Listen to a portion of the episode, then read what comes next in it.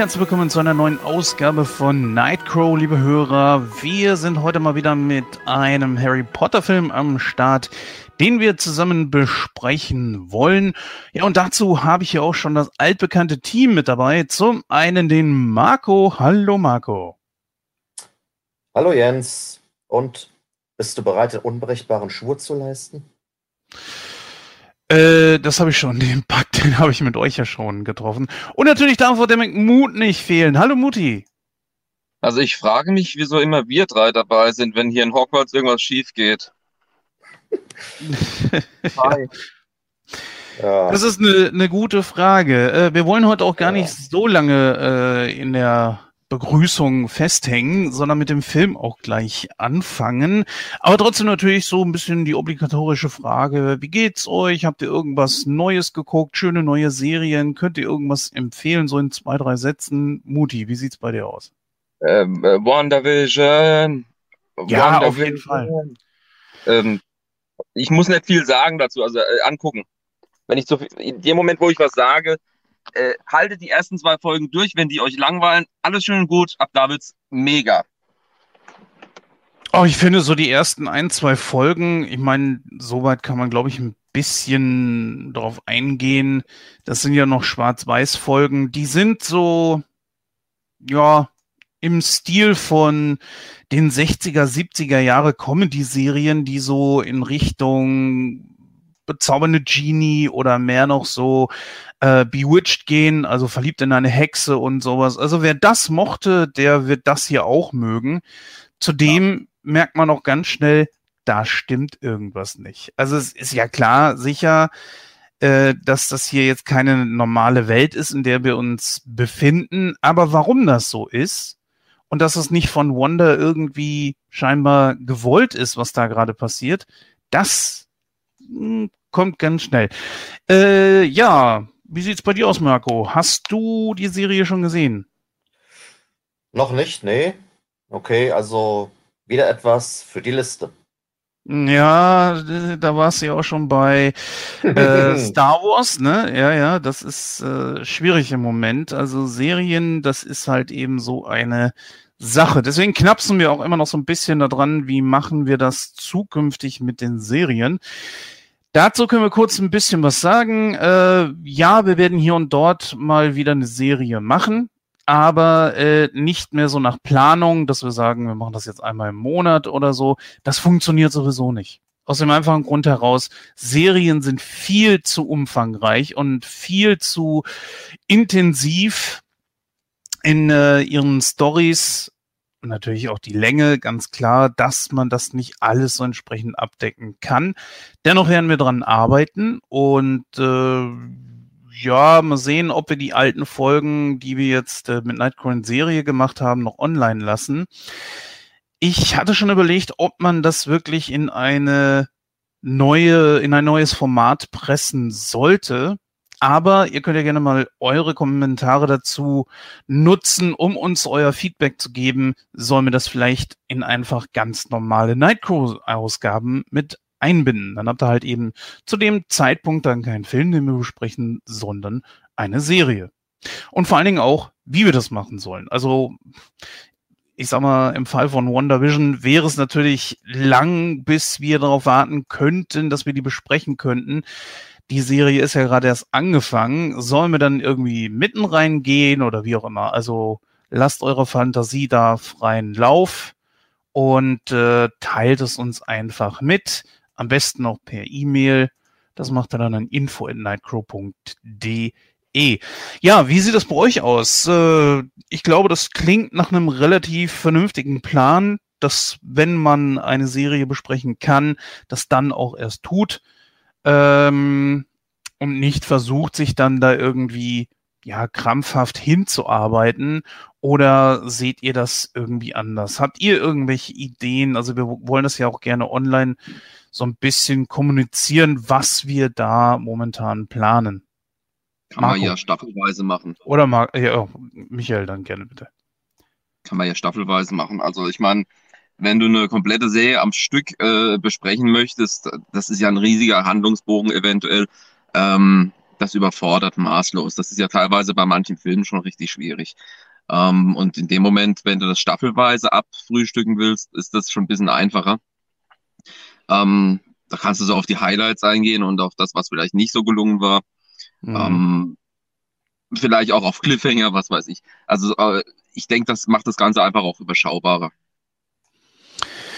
Ja, ich hatte mich, äh, ich weiß nicht, wie du das siehst, Marco, mal ein bisschen intensiver versucht, mit der Thematik auseinanderzusetzen, wie wir das jetzt zukünftig machen können. Und ich habe mir einfach gedacht, wir haben ja zum Beispiel, nehmen wir, bleiben wir bei WandaVision und nehmen wir Star Wars Mandalorian. Star Wars Mandalorian haben wir jetzt schon zwei Staffeln. Machen wir es jetzt wirklich staffelweise oder sagen wir einfach, ach, ist egal, wir nehmen das jetzt mit, was wir haben und setzen irgendwann nochmal komplett äh, bei Staffel 3 an. Bei WandaVision beginnen wir jetzt halt eben mit der ersten Staffel. Mehr haben wir nicht an Material. Wir nehmen einfach das, was da ist und, und, und äh, halten das Ganze irgendwo ein bisschen flexibel was ist deine Meinung? Ja, also ich habe mir bis eben null Gedanken dazu gemacht, aber ich äh, muss McMoo zustimmen. Also egal um welche Serie es geht, ich finde das wirklich also dann äh, staffelweise abzuhandeln, also äh, wesentlich auch äh, produktiver. Ja, das, jedes Mal, wenn eine Staffel halt eben ja zu Ende ausgestrahlt wurde, dass mich wirklich in einer Nightcrow-Ausgabe nur damit beschäftigt, weil ansonsten denke ich, würde entweder das von der äh, Sendezeit viel zu weit führen oder es bleiben halt viele Highlights auf der Strecke. Mhm. Ja, ich halte es natürlich also so für den besten Weg. Man könnte vielleicht auch hingehen, ähm, dann manche Staffeln dann vielleicht einfach auch einteilen, dann, keine Ahnung, äh, bei Mandalorian zum Beispiel hättest du, ich meine, acht Folgen oder waren es, ja, acht Folgen pro Staffel äh, könnte man es ja im Prinzip auch jede Staffel auch nochmal in zwei Hälften machen. Ersten vier Folgen sprichst du jede einzelne Folge kurz durch. Was waren die Highlights? Was hat euch gut gefallen? Was war gut? Was war nicht gut? Ähm, und äh, dann die nächsten zwei Folgen, dann wieder die nächsten zwei Folgen. Ja, vier Folgen, je nachdem. Also das ist einfach so eine gewisse Einteilung finden dafür auch vielleicht. Das macht es überschaubarer. Mh. Hm. Und die Folgen mhm. würden auch nicht unnötig in die Länge gezogen. Ne? Ja, ist auch so ein äh, Ding. Wir hatten das ja schon, ich glaube, in der vorherigen Ausgabe mal angesprochen oder in einer der vorherigen Ausgaben. Es gibt ja äh, die bisher zumindest äh, Staffel 1 und 2 gezeigten Folgen vom Mandalorian auf äh, dem YouTube-Kanal von, äh, vom, von Moon Talk, wo ja auch einige von uns mit dabei sind. Äh, die hatten einfach Bock drauf, haben dann äh, das einfach mal besprochen und ja, es ist ein sechs Stunden, fast ein sechs Stunden Cast geworden und das äh, sprengt natürlich explizit den Rahmen. Deswegen finde ich die Idee gar nicht so schlecht. Aber wir müssen mal schauen, wie wir es letzten Endes machen. Ähm, erwartet jetzt nicht innerhalb der nächsten zwei, drei, vier Wochen. Wir arbeiten aber dran. Äh, es war schon die Frage da, machen wir da mal was. Aber ich denke, äh, es wird schon eher darauf hinauslaufen, dass wir das so machen, wenn wir es geguckt haben, haben wir es geguckt und hauen es dann raus. Und nicht, weil es gerade jetzt irgendwie heiß ist, was ich, WandaVision Staffel 1, das müssen wir jetzt unbedingt machen und unbedingt gucken, ohne diesen Druck dahinter. Das ist ja etwas, äh, ja, McMood hat es angesprochen, also das, das wäre zu viel, glaube ich. Mhm. Aber jetzt muss ich doch mal kurz schmunzeln, weil mich jetzt dein Vorschlag, äh, Muti, überrascht hat, zu sagen, wir könnten jetzt auch eine Staffel, die jetzt nur aus acht Episoden besteht, nochmal in zwei, drei oder vier Teile aufteilen. Also ich meine, die Serien, die ich normalerweise gucke, die haben ja schon eine zweistellige Anzahl Episoden. Und da hätte ich mir durchaus vorstellen können, die in einer Nightcrosscope abzuhandeln. Ja, ja, das könnte man, ja, natürlich, klar. Es gibt aber auch Folgen, ähm, wo ich sagen würde, da ist der Vorschlag von ihm zum Beispiel gar nicht so verkehrt. Da gibt es, ähm, ah, wie hieß die Serie jetzt gleich wieder? Es gibt ja mittlerweile so viele Serien, die hatten wir auch schon besprochen. Ähm, ah, Muti wollte irgendwas sagen. Das nehmen wir mal kurz eben zum Anlass, dass wir da mal eben nachgucken auf nightcrow.de. Was wolltest ja, du sagen, Muti? Ähm, ja, im Grunde hängt das natürlich ganz stark auch davon ab, was für eine Serie das ist. Also wenn du jetzt eine, eine Serie hast mit acht Folgen, bist du natürlich in einem überschaubareren Rahmen drin, als bei einer Serie mit einer Staffel äh, von, ja, nehmen wir mal 20 Folgen oder vielleicht sogar mehr. Also das ist ja dann natürlich eine ganz andere, eine ganz andere Hausnummer. Ähm, mhm. Ich denke, das muss man wirklich situativ entscheiden.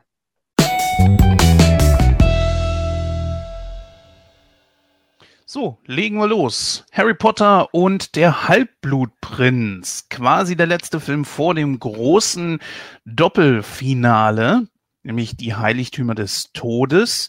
Ein Film aus dem Jahr 2009 mit einer wahnsinnigen Länge von 153 Minuten. Natürlich haben wir so gut wie alle aus dem vorherigen Cast wieder mit dabei. Daniel Radcliffe als Harry Potter, Rupert Grint als Ron Weasley, Emma Watson als Hermine Granger. Es ist mit dabei Michael Gambon als Albus Dumbledore, quasi auch schon fast zum letzten Mal wenn auch äh, man von den nächsten Teilen dann so ein bisschen absieht, was ja mehr Cameo ist.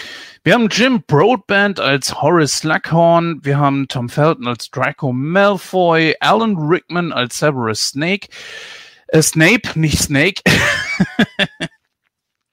Und natürlich auch noch sehr, sehr wichtig hier ist äh, Helena Bonham Carter, immer noch ein geiler Name, finde ich, als Bellatrix Lestrange. Gibt natürlich auch viel, viel mehr. Da werden wir jetzt einfach mal so äh, zwischendurch drauf eingehen. Ich muss ja nicht den ganzen Cast vorlesen, das wäre auch kontraproduktiv. Dann sind wir nämlich morgen noch dabei. Das ist sehr, sehr viel gewesen. Ja, fangen wir mal an äh, mit äh, der Frage, wann habt ihr den Film das erste Mal gesehen? Muti. Standardmäßig äh, am Tag, an dem es ins Kino kam. Oh, das ist natürlich äh, nicht schlecht. Wie sieht's bei dir aus, äh, Marco? Ich glaube, bei dir ist es nicht äh, im Kino gewesen, ne? Nee, da irrst du dich. Ich bin auch im Kino gesehen. Ich glaube zwar nicht jetzt unbedingt am Tag der Premiere. Doch. oh. Aber ja, auf jeden Fall war ich innerhalb der ersten Tage dann drin. Das war quasi für mich, also gerade nachdem ich aber nach Orden des Phoenix so geflasht war, für mich ja so Pflichttermin, da zeitnah dann reinzugehen. Kann ich sehr gut verstehen. Äh, der Teil kam ja auch ein Jahr vorher raus. Und äh, ja, es ist quasi also jetzt der letzte Paukenschlag vor dem großen Finale, das ja zweigeteilt wurde. Da kommen wir dann allerdings natürlich auch noch drauf. Und ja, beschäftigen uns erst einmal mit dieser Geschichte hier. Marco, würdest du so innerhalb von einer Minute uns kurz eben erklären, worum es in diesem Teil geht? Viel Erfolg. Ui. Genau, danke. ja, äh, grob zum einen, also der äh, dunkle Lord Voldemort ist ja ähm, zurückgekehrt. Also zwischen ist das auch ganz offiziell bekannt. Und ja, einer seiner treuesten Anhänger, Lucius Malfoy, ist in Azkaban gelandet und jetzt also ja ist seinem Sohn äh, Draco die Ehre zuteil, äh, einen Auftrag von Voldemort auszuführen. Zu Beginn weiß man noch nicht, was das ist. Sich heraus, dass er den Auftrag bekommen hat, äh, Dumbledore himself zu töten. Äh, und äh, ja, Snape, ähm, um mal quasi seine Treue zu dem Lord, den Todessern zu beweisen, leistet einen unbrechbaren Schwur, ähm, ja, Draco dabei zu unterstützen. Jetzt mache ich kurz einen Sprung nach vorne. Tatsächlich, also ist es auch Snape am Ende, der Dumbledore tötet. Der Film heißt Der Halbblutprinz, weil Harry während des ähm, Unterrichts für Zaubertränke ein Buch eines früheren Schülers findet, in dem jede Menge Notizen handschriftlich vermerkt sind, ja, wie man die Zaubertränke noch äh, wirkungsvoller brauen kann.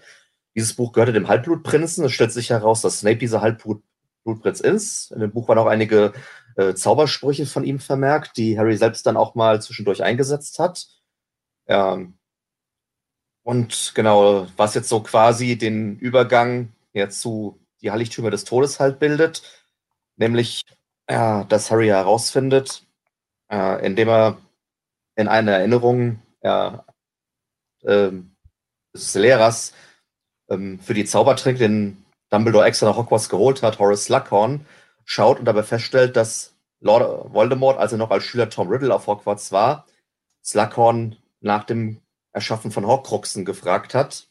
Und Horcruxe, das ist ein Gegenstand, indem er einen Teil seiner Seele äh, einfangen und aufbewahren kann. Und wenn man eben seine Seele in mehrere Teile aufspalten kann, ist man quasi unsterblich, weil wenn der eigene Körper zerstört wird, hat man die Möglichkeit, sich einen neuen zu erschaffen und da das übrig gebliebene Teil seiner Seele ja, dort wieder rein zu transferieren. Ja, nur kann man einen Horcrux nur erschaffen, indem man jemand anderen tötet. Und das hat Voldemort auch mal nicht nur einmal, sondern insgesamt ja sechsmal getan. Er hat also sieben Horcruxe sich erschaffen. Und ja, Dumbledore hat bereits also zwei Horcruxe entdeckt. Ah, das eine war das Tagebuch von Tom Riddle aus Die Kammer des Schreckens, das ja dann durch den Basiliskenzahn zerstört wurde. Ja, dann den Ring, der Tom Riddles Mutter gehörte. Mhm. Und der dritte Horcrux, den sie in diesem Film dann finden, ist ein Medaillon. Und das stellt sich dann als Fälschung heraus, weil der echte Horcrux schon von einem RAB, ja, zu dem Zeitpunkt wissen sie aber noch nicht, der, wer derjenige ist, entdeckt wurde. Wahrscheinlich mit dem Ziel, es zu zerstören, um Voldemort wieder sterblich zu machen. Ja, und nebenbei entwickelt sich halt die Liebesbeziehung zwischen Ron und Hermine auf der einen Seite und Ginny und Harry auf der anderen, ja, fort. Ich denke, das sind so die wesentlichen ja, Dinge aus dem Film gewesen. Gut genau. zusammengefasst. Ja, sehr gut ja. zusammengefasst. Die wirklich wichtigsten Dinge. Und äh, da gehen wir jetzt mal im Einzelnen drauf ein. Ich glaube, chronologisch durch diesen Film zu gehen, das macht jetzt eigentlich wirklich keinen Sinn, sondern wir nehmen uns wirklich die Highlights vor. Äh, im Grunde genommen fangen wir jetzt einfach mal bei Dumbledore an, der äh, quasi, was man ja dann später auch weiß, äh, er hat herausgefunden, dass er sterben wird. Das Ganze ist ein Plan, der sich jetzt hier entwickeln wird. Nee, fangen wir mal ganz anders an. Und zwar beim Titel. Beim Halbblutprinzen ist es ja so, dass man im Grunde genommen über den Halbblutprinzen gar nichts herausfindet, bis dann Snape selbst von sich aus das Geheimnis lüftet. Er ist der Halbblutprinz, wie Marco das schon gesagt hat. Aber das spielt im ganzen Film über so gut wie eine absolute Nebenrolle. Und das hat mich ein bisschen enttäuscht. Das erinnert mich an die neuesten drei Fragezeichen während der letzten 15 bis 20 Jahre, wo eigentlich auch der Titel und die Titelfigur oder das Zeichen im Grunde genommen nie wirklich das wiedergibt, was man sich darunter vorstellt. Hat euch das irgendwie ein bisschen enttäuscht? Fangen wir bei dir an, Muti. Ja, enttäuscht. Äh, in dem Sinne im Film auf jeden Fall. Also im Buch ist das, äh, ne, spielt es eine deutlich wichtigere Rolle. Hier ist es wirklich untergeordnet, aber das muss man generell bei dem Film sagen. Der Film nimmt sich sehr viel mehr Zeit für diese ganzen Beziehungsgeschichten, die zwischen den Schülern halt äh, sich abspielen. Mhm. Ähm, der Film hat auch einen generell sehr viel witzigeren Ton und äh, diese Tragik, die mehr und mehr deutlich wird. Und auch äh, alles, was man über den Halbblutprinzen herausfindet, äh, nämlich auch ein bisschen mehr, als jetzt in dem Film natürlich dargestellt wurde. Äh, und auch über Voldemort, also über, über, über dessen Entstehungsgeschichte, äh, das, das bleibt im Film einfach auf der Strecke. Ähm, klar ist es dem Medium geschuldet und klar äh, hat man hier eine Entscheidung getroffen, aber meinen persönlichen Geschmack hat es nicht getroffen. Also, enttäuscht trifft es definitiv. Marco, machen wir mit dir weiter. Hat es dich enttäuscht oder, naja, man kennt es ja auch eigentlich schon mehr oder weniger aus den anderen Filmen? Ähm, ja, ich kann mich da nur anschließen. Also für mich ist das wirklich so eines der äh, größten Mankos an dem Film. Weil während des Films, äh, ja gut, weiß man halt eben, das ist offenbar ein ehemaliger Schüler, der hat ähm, ja ein Schulbuch gehabt, was irgendwie Harry in die Hände gefallen ist. Und äh, ja, er benutzt das halt eben auch fleißig während des ja, ganzen Schuljahres über. Und äh, man fragt immer wieder, wer ist der Halbblutprinz? Und auf einmal sagt dann ganz zum Schluss Snape, ja, ich bin der Halbblutprinz, ohne eine Erklärung. Ich habe das dann eben auch dann mal nachgelesen auf Wikipedia, also jetzt in den Artikel zum Buch und habe dann herausgefunden, okay, also Snape ist ja selbst nur ein Halbblut, also kein Vollblutzauberer. Und seine Mutter hieß mit Mädchennamen Prince. Deswegen hat er sich den Namen Halbblutprinz gegeben. Ist ja schön, aber wie gesagt, die Erklärung ist im Film halt ausgeblieben und die hätte ich mir auf jeden Fall gewünscht.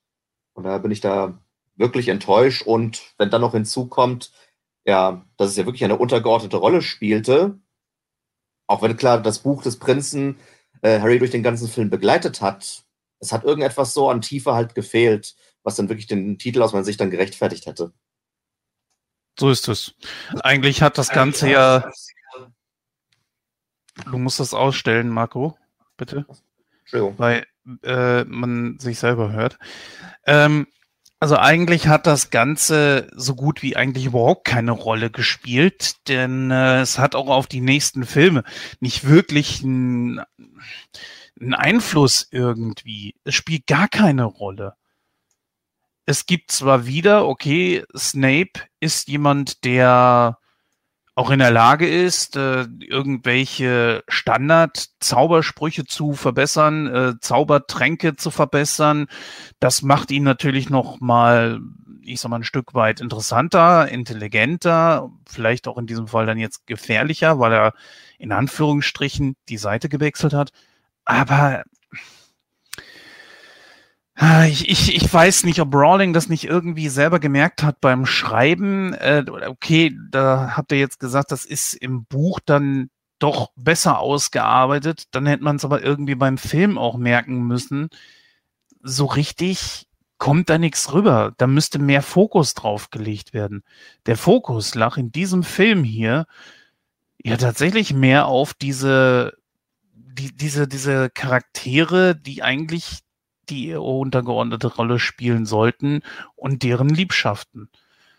Aber gut, Muti, wie sieht's bei dir aus? Äh, ich sag mal, ich bin ja jemand, ich möchte schon ganz gerne, wenn da irgendwie sowas draufsteht, dass das dann auch äh, im, in dem Film vorkommt.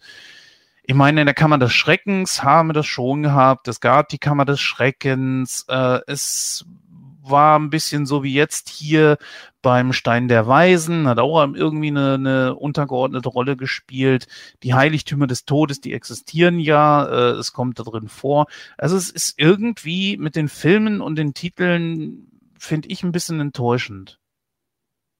Ja, sehe ich ähnlich. Ähm, wenn, wenn man die Bücher gelesen hat, äh, ist das auch mit diesem Mysterium um den Halbblutprinzen einfach sehr viel deutlicher.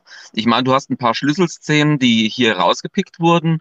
Mhm. Ähm, zum einen das mit dem Tränkebrauen, wo dieser Todestrank gebraut werden sollte und Harry ist der Einzige, der es perfekt hinbekommt. Ähm, einfach wegen diesem Buch. Und dieses Buch, das spielt halt auch eine wirklich äh, wichtige Rolle, einfach deswegen, weil es auch wegweisend ist für ihn in dieser Geschichte. Ähm, den, den groben Handlungsstrang haben sie schon mit drin. Das äh, will ich jetzt auch dem Film auch nicht abstreiten.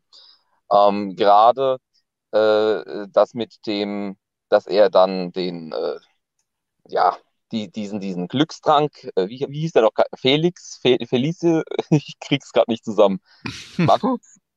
ähm, ich gerade auch nicht. Ich guck mal kurz nach parallel. Ja, also diesen Glückstrank jedenfalls bekommt. Und ähm, der wird natürlich dann auch noch ganz geschickt mit eingebaut in die Story und äh, in das, was dann auch noch kommt. Das ist ganz nett gemacht. Ähm, ah, Felix Felicis. Dankeschön, genau, der ist das. Ähm, und auch natürlich das mit dem Sektum, Sektum Sempra, ähm, was die, also ja im Prinzip wirklich äh, äh eine Schnittzaubertechnik ist. Ähm, und das kriegt Malfoy ab und äh, der liegt dann so, so halb am Verbluten auf dem Boden dann. Äh, und das, das, das Ganze macht dann auch deutlich, dass die Sachen, die da in diesem Buch drinstehen, diese hin hilfreichen Hinweise, die Harry die ganze Zeit nutzt, dass die sich in eine Richtung entwickeln, die eben nicht gut sind. Es hilft ihm zwar und er hat auch so eine gewisse, ja, so ein gewisses Verlangen danach, da, da weiter mit äh, zu arbeiten, aber äh, es entwickelt sich halt in eine Richtung, die sehr düster wird. Und das ist in, in, in, im Buch einfach noch sehr viel deutlicher, zumal dieses Mysterium halt, wie gesagt, deutlich, äh, äh, es zieht dich mehr rein. Du bist dann teilweise am Rätseln, ja, wer, wer, ist denn das? Kennt man den? Ist das ein Charakter, den es schon mal gab? Könnte es vielleicht keine Ahnung, könnte das vielleicht äh, das Pseudonym sein von seinem Vater oder von irgendjemandem von, von dessen äh, mhm. Kommilitonen aus der damaligen Zeit. Und äh, das, das, das geht hier total unter. Und spätestens, wenn Snape dann am Schluss einfach mal so äh, salopp einfach raus sagt, ja, das bin ich. habe ich gedacht, so, ne, jetzt ernsthaft?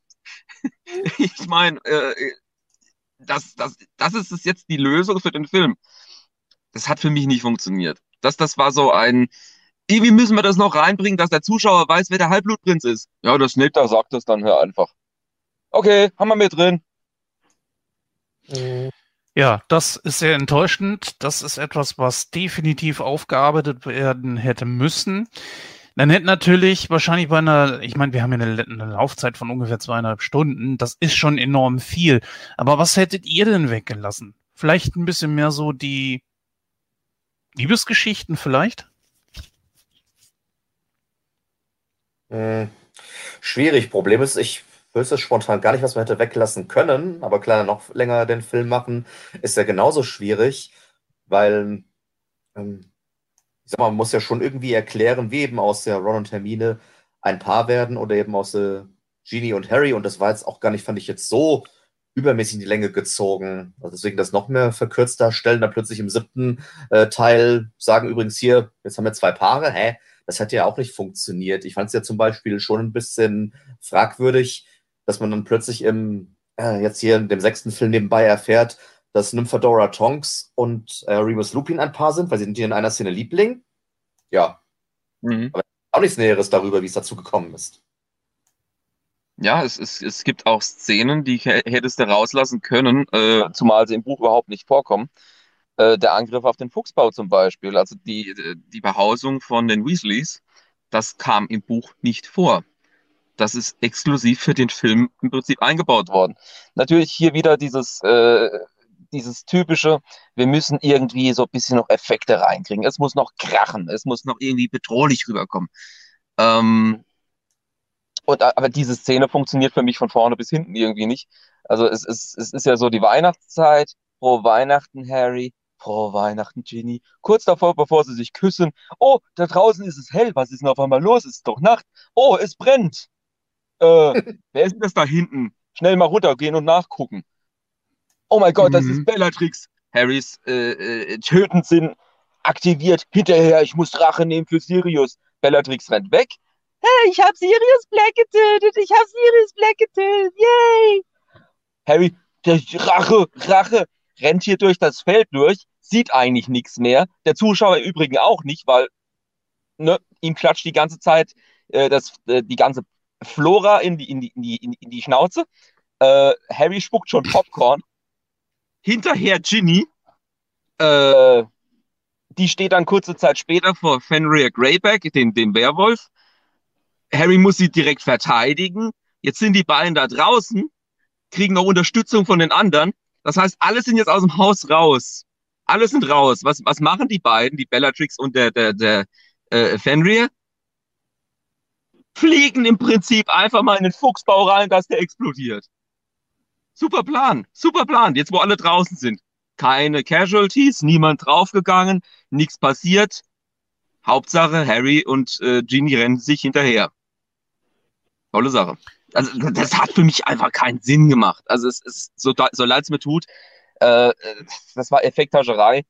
Äh, und es wurde, es, es hat sich einfach forciert angefühlt. Also, zumal im nächsten Film, beziehungsweise im nächsten Buch, findet in Fuchsbau die Hochzeit statt vom Bruder von, äh, von, von Ron, von Bill und der Fleur de la Cour, die wir noch kennen aus ähm, äh, äh, äh dem Feuerkelch.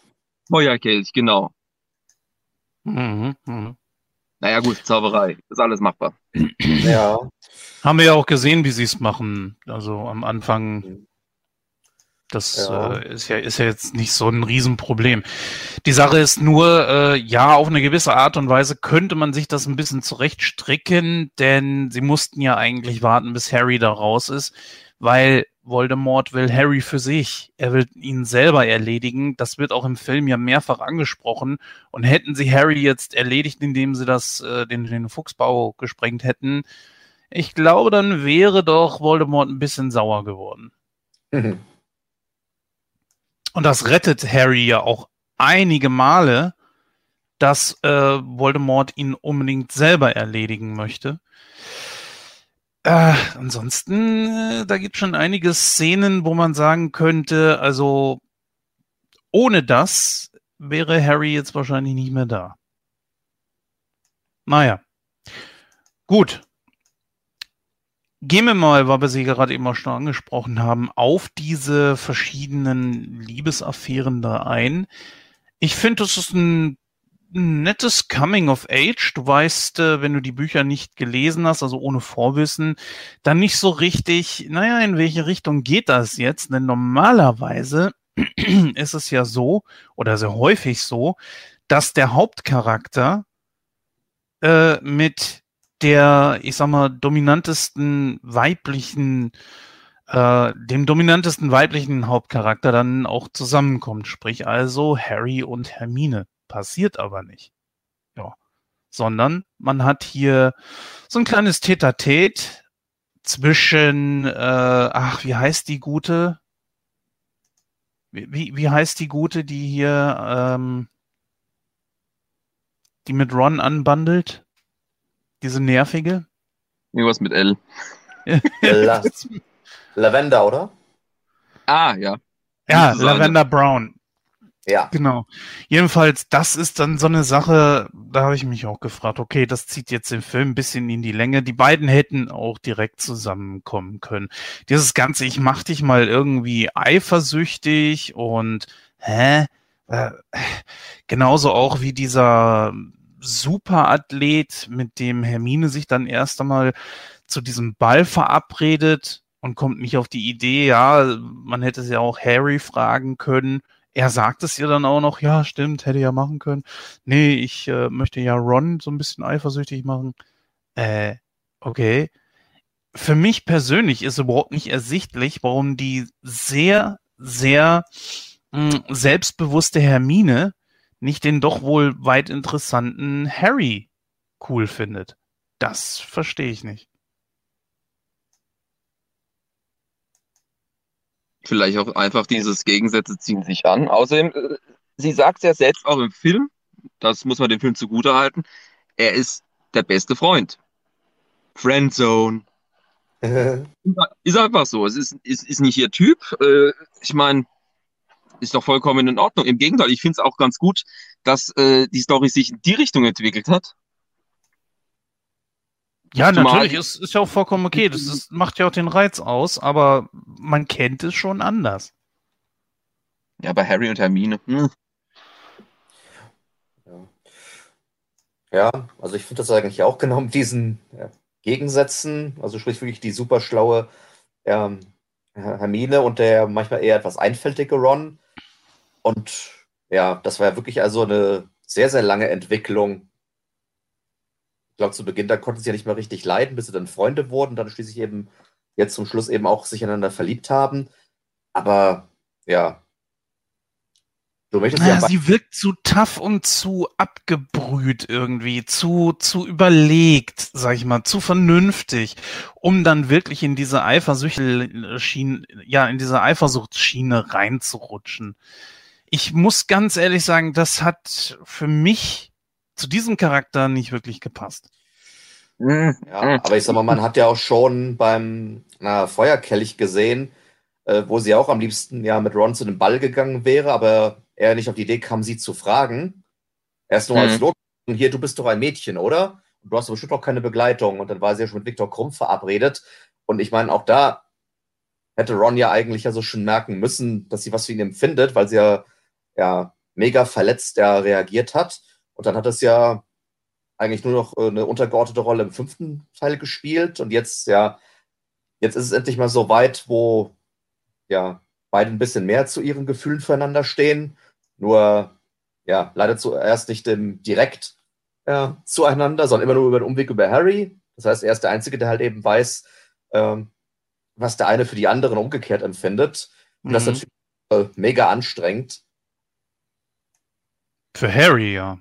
Ja, also an Helmstedt hätte ich die beiden längst mal geschüttelt und gesagt, hier, ihr geht jetzt mal zusammen in diesen Raum und klettert miteinander und vorher kommt ihr nicht raus oder sowas in der Richtung. Kennt man ja auch schon, also aus ja, anderen Plan. Natürlich, klar. Äh, auch aus persönlicher äh, Sicht natürlich, wer hat das nicht gemacht? Hier Kreuze an und, und, und was weiß ich, bist alleine mit irgendwie dem Mädel und das arrangiert, keine Ahnung. Das, das gibt's ja auch äh, bei uns persönlich in der Vergangenheit, jetzt nicht bei jedem, aber äh, ich muss trotzdem leider sagen, ich halte Hermine für so, mh, mm, so selbstbewusst und so wird sie auch dargestellt, meiner Meinung nach, dass sie auf Ron dann direkt zugegangen wäre. Sie kennt ihn, sie weiß, er ist ein bisschen tump, er äh, realisiert das nicht. Oder vielleicht realisiert er es, kann es aber dann gar nicht für bare Münze nehmen und oder glaubt, dass das jetzt irgendwie eine falsche Wahrnehmung ist, weil er vielleicht denkt, naja, so eine wie Hermine, ja, mit mir nie. Das würde nie, das, das kann gar nicht sein. Ja, nee, also ich denke, das Sie wäre hätte ihn auch angesprochen, glaube ich. Nee, glaube ich eben nicht, weil das wäre zu eindimensional. Ich meine, man muss, man muss hier ganz klar äh, unterscheiden zwischen Hermine, die so ein bisschen äh, altklug ist und äh, Mhm. normalerweise immer Herr der Lage ist und, und sich ja sowieso immer zu helfen weiß, weil sie weiß ja eigentlich fast alles und sie weiß, wenn sie es nicht weiß, kann sie es irgendwo nachlesen.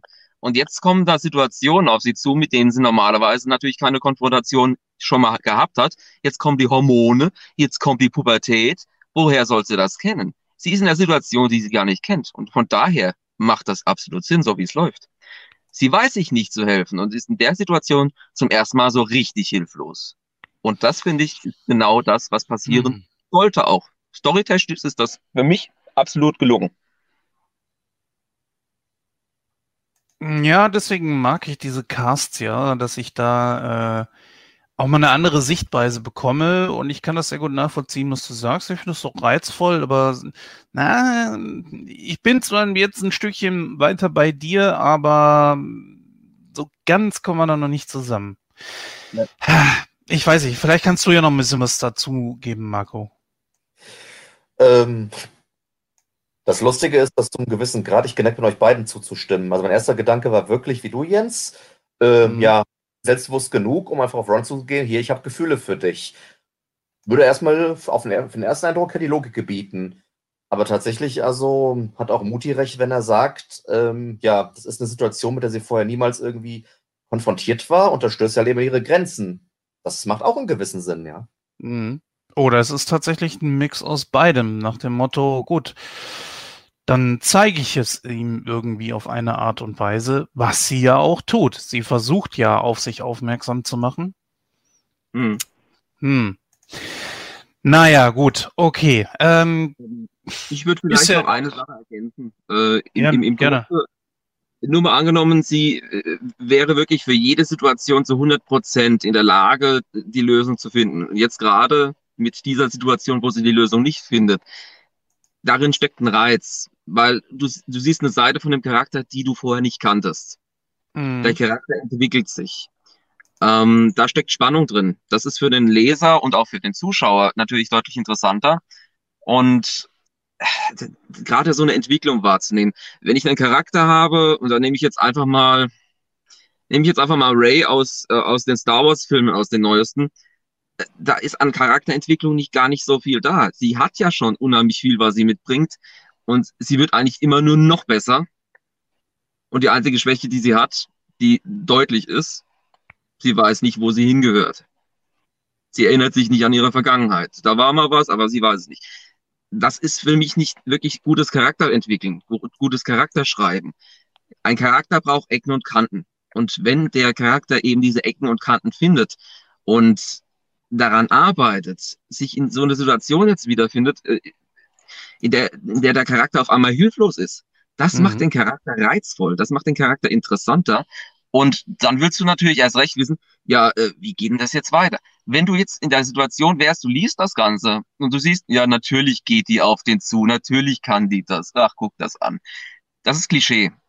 Das ist aber nicht Realität. Klischees sind dafür da, damit du dich leichter zurechtfindest. Und Klischees sind langweilig.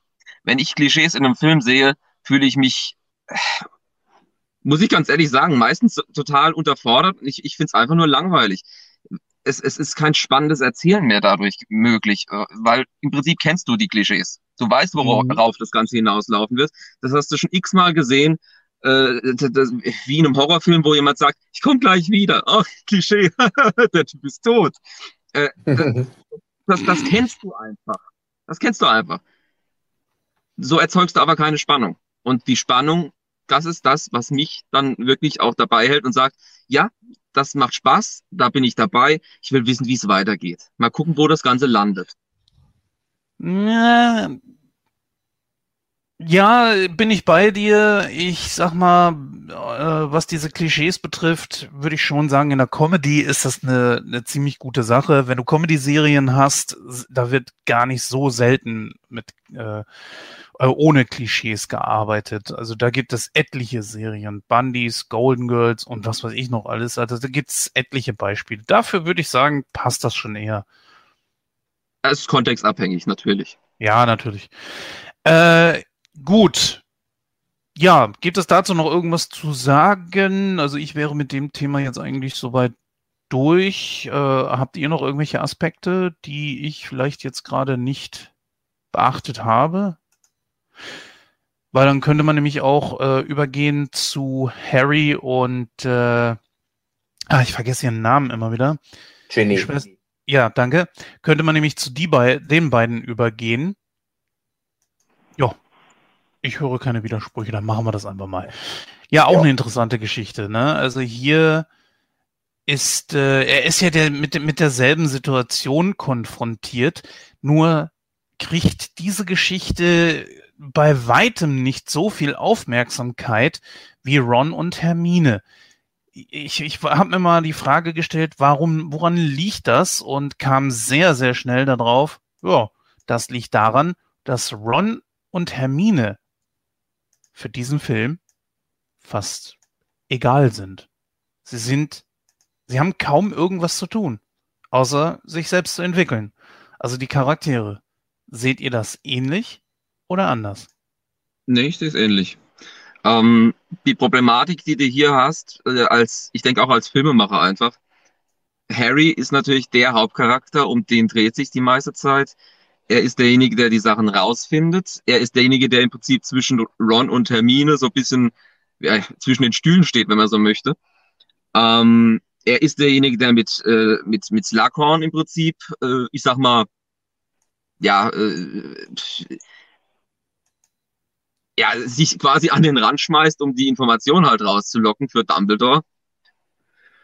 Äh, dann hat er die Sache mit dem Halbblutprinzen noch, dann findet er die Sache mit dem Horcrux raus und alles, ja, das musste alles noch in einen Film mhm. reinkriegen und dann konzentrieren sie sich natürlich auch auf die anderen beiden Hauptcharaktere, Ron und Hermine, und räumen denen mehr Platz ein, als letzten Endes für den, für den Film jetzt wirklich notwendig wäre. Es ist nach wie vor unterhaltsam, klar.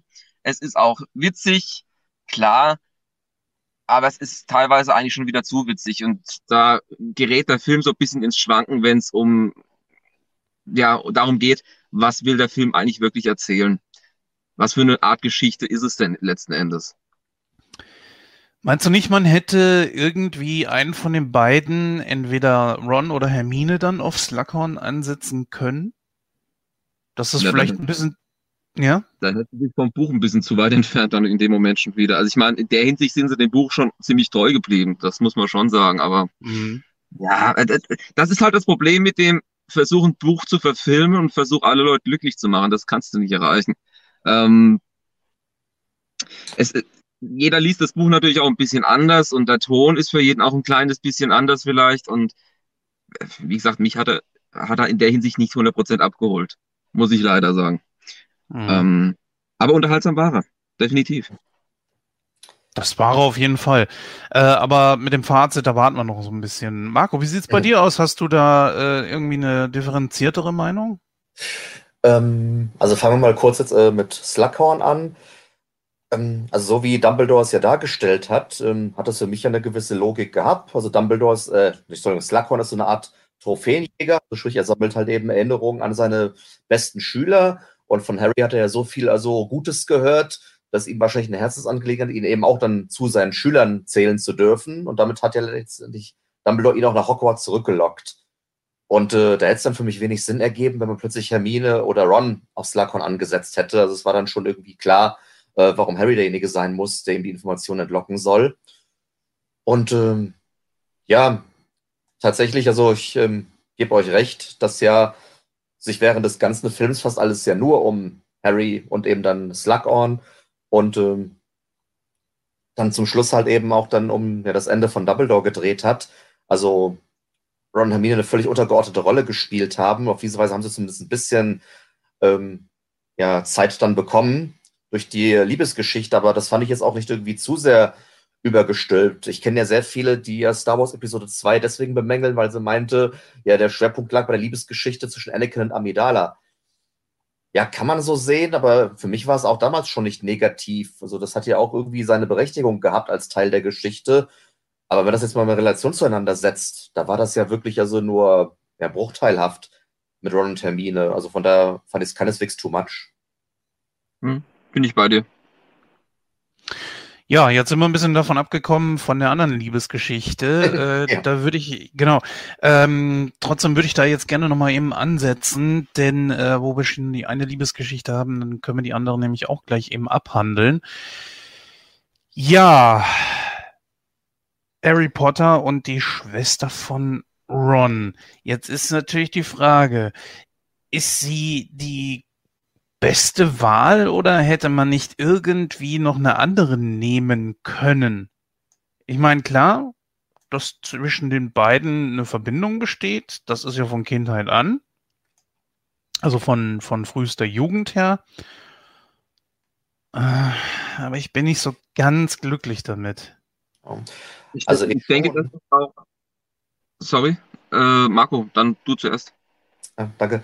Ähm, ja, also ich bin deswegen glücklich mit, weil die drei sind ja wirklich Best Friends, also wirklich eine eingespielte Clique geworden.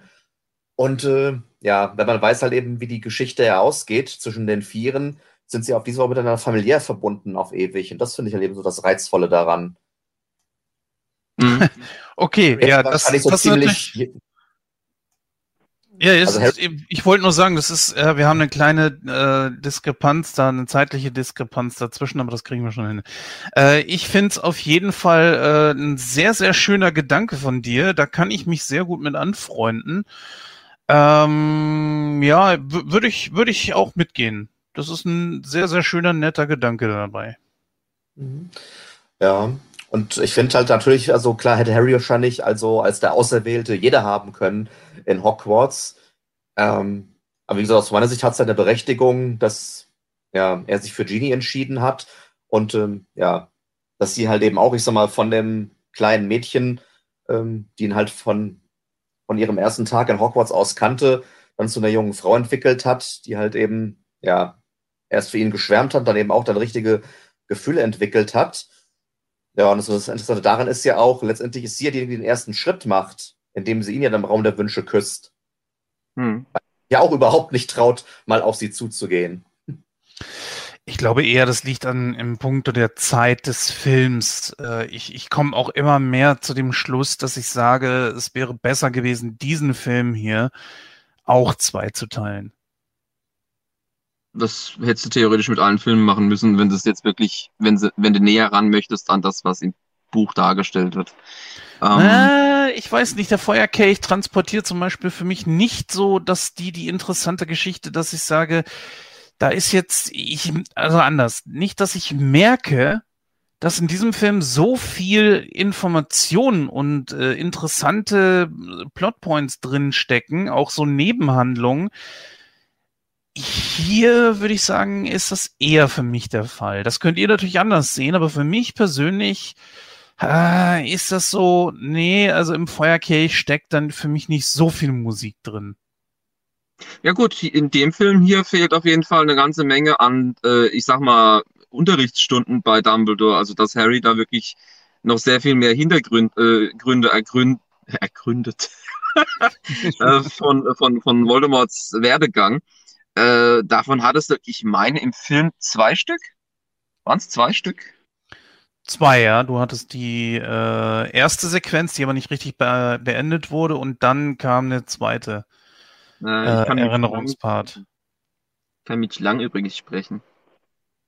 Ja, doch, äh, genau, genau, Dumbledore, der ihn dann nach Hogwarts ja. holt, ja.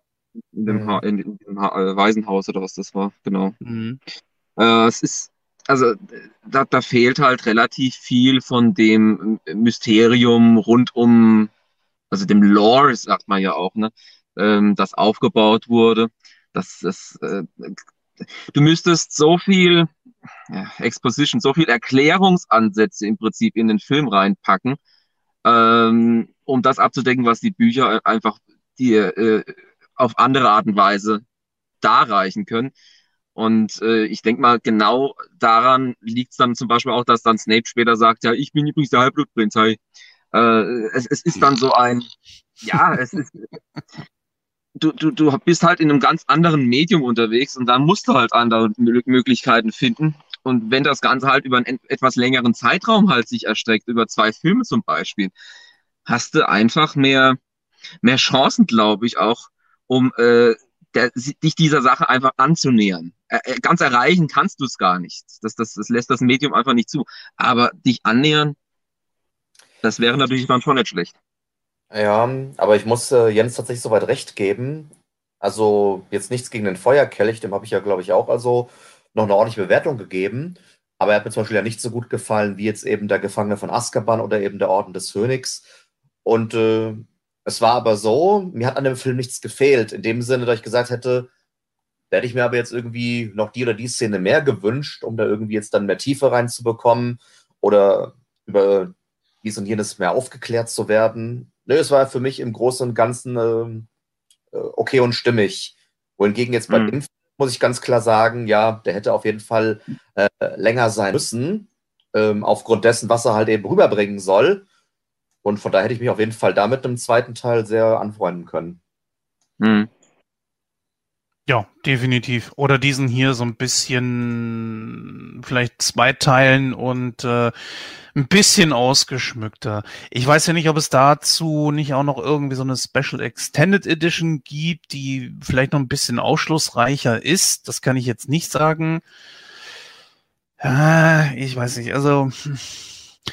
naja, wie dem auch sei. Also wir haben jetzt beide Liebesgeschichten hier gehabt. Äh, ja, jetzt waren wir schon bei, bei äh, Voldemort. Die Rückblenden quasi in, in Form dieser Erinnerung, die fand ich sehr interessant. Jetzt ist natürlich die eine so ein bisschen zweigeteilt, weil äh, aus Lackhorn dann noch die zweite Erinnerung, also die richtige Erinnerung rausgeholt werden muss. Das packen wir jetzt einfach mal beides zusammen.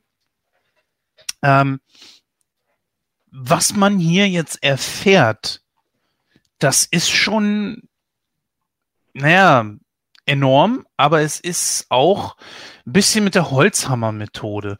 Also mich hätte das wirklich schon ein bisschen mehr interessiert, wie Tom Riddle dann auch in dieser Bücherei gewesen ist. Vielleicht auch ein bisschen mehr so die, die Beziehung zwischen den beiden erwähnt wird, äh, gezeigt wird. Ich, ich weiß nicht, dass, da fehlt mir das einfach so. Äh, ist das im Buch vielleicht ein bisschen besser erklärt?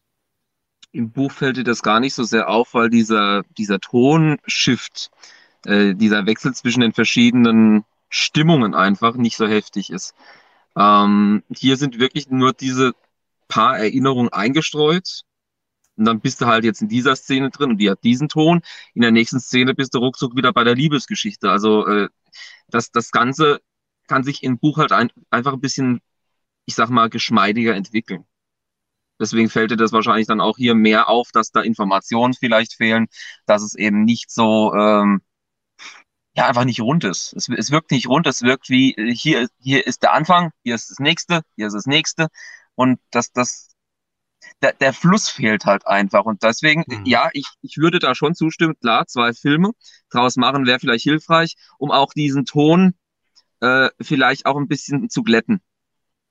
Also gerade äh, äh der spätere Teil äh, dieses Films, äh, mit, mit, mit dem das Dumbledore und Harry dann auf diese, diese Insel mit, mit der Höhle und so weiter dann äh, zu, da, dahin aufbrechen, das wirkt, als wäre schon wieder in einem anderen Film. Es hat einen ganz anderen Ton. Es wirkt deutlich ernster, es wirkt deutlich bedrohlicher. Und das, was hinterher kommt, ist ja dann nochmal was Eigenes. Da möchte ich auf jeden Fall auch noch drauf eingehen. Aber dazu dann später mehr. Aber ja, es, es, es, es, es liegt einfach daran, dass da wirklich äh, die Zeit einfach gefehlt hat. Mhm. Ja, ist auf jeden Fall bedauerlich, weil ich hätte auch wirklich wesentlich mehr gerne über Tom Riddle erfahren. Ähm, wir erfahren ja im, na, in der Kammer des Schreckens, also dass Voldemort früher Tom Riddle war ähm, und dass er eben damals ja die Kammer des Schreckens geöffnet hat und äh, das Hagrid angehängt hat. Ja, Schön. Das war's dann erstmal wieder. Und jetzt erfährt man zumindest, wie er nach Hogwarts gekommen ist, den Dumbledore ihn aus dem Waisenhaus geholt hat und äh, Lord Tom Riddle sehr früh gemerkt hat, dass er anders ist als die anderen, dass er offenbar äh, magische Fertigkeiten hat, die er aber natürlich jetzt nicht einordnen konnte. Und man hat ihn mehr oder weniger für verrückt gehalten. Und Dumbledore war dann der Erste, der ihn verstanden hat und sagte, hier, ich hole dich an eine Schule, ähm, ja, wo du quasi deine, ja, deine Fähigkeiten ausbauen, weiterentwickeln kannst, wo du unter ja, deinesgleichen bist und so weiter. Und ich finde es ja eigentlich erschreckend, dass Dumbledore offenbar überhaupt nicht erkannt hat, ähm, dass Tom ja damals schon eher böse gewesen ist. Ich meine, er hat ja auch gesagt, hier, ich kann denjenigen, die gemeinsam sind, was äh, schlimme Dinge antun. Und Dumbledore hat sich wohl gedacht, ja, okay, hier, ich kriege schon auf den richtigen Pfad. Ja, du kriegst dann schon beigebracht, also, ähm, wie du deine Fähigkeiten zum Guten einsetzen kannst, was weiß ich. Und da ist er ja kläglich gescheitert, muss man im Nachhinein sagen. Also eigentlich wäre es besser gewesen, er hätte ihn niemals entdeckt und äh, oder wenn er ihn entdeckt hat, erkannt, äh, nee, den hole ich hier nicht an meine Schule. Er falle besser. Aber Dachte, ich könnte ihn genauso unterweisen wie mein Meister Yoda. Das war ein Film. Nee, ich musste eher ja. an einen anderen Film denken, als Marco gerade erzählt hat, ich hole dich in meine Schule, dort kannst du dann mit den anderen trainieren, so mit Wolverine, Storm und äh, den anderen X-Men. naja, naja, also ja, so ähnlich war es ja zumindest. Aber ja. egal. Ähm, da hast du definitiv recht. Er hätte es erkennen können. Aber ich glaube, in Dumbledore ist das einfach so, er ist zu gutmütig, er sieht das Gute in den Leuten und vielleicht hat er sich in dem Moment dann auch einfach gedacht, ja doch, ich sehe die Gefahr. Aber es ist besser, ich nehme ihn mit und versuche es, als wie dass er jetzt hier bleibt, noch ausgestoßener wird oder bleibt und dadurch noch verbitterter wird und ihn das, ihn das erst recht auf den, den dunklen Pfad führt in Richtung der schwarzen Magie. Das kann ja sein. Also das, so würde ich Dumbledore zum Beispiel einschätzen. Ja, er hat ihn auf jeden Fall zweimal abgelehnt, als er versucht hat, sich als Lehrer an Hogwarts zu, be zu bewerben. Ist schon mal was wert, ne? Zumindest zu dem Zeitpunkt hat er gemerkt, ne, vielleicht nicht die beste Idee. Diese Geschichte da mit den Horcruxen, das ist äh, das erste Mal, glaube ich, vorgekommen. Ne? Das wird das erste Mal überhaupt thematisiert. Kann das sein? Ja, richtig. Das, das erste Mal, dass es äh, wirklich als Horcrux bezeichnet wird, genau.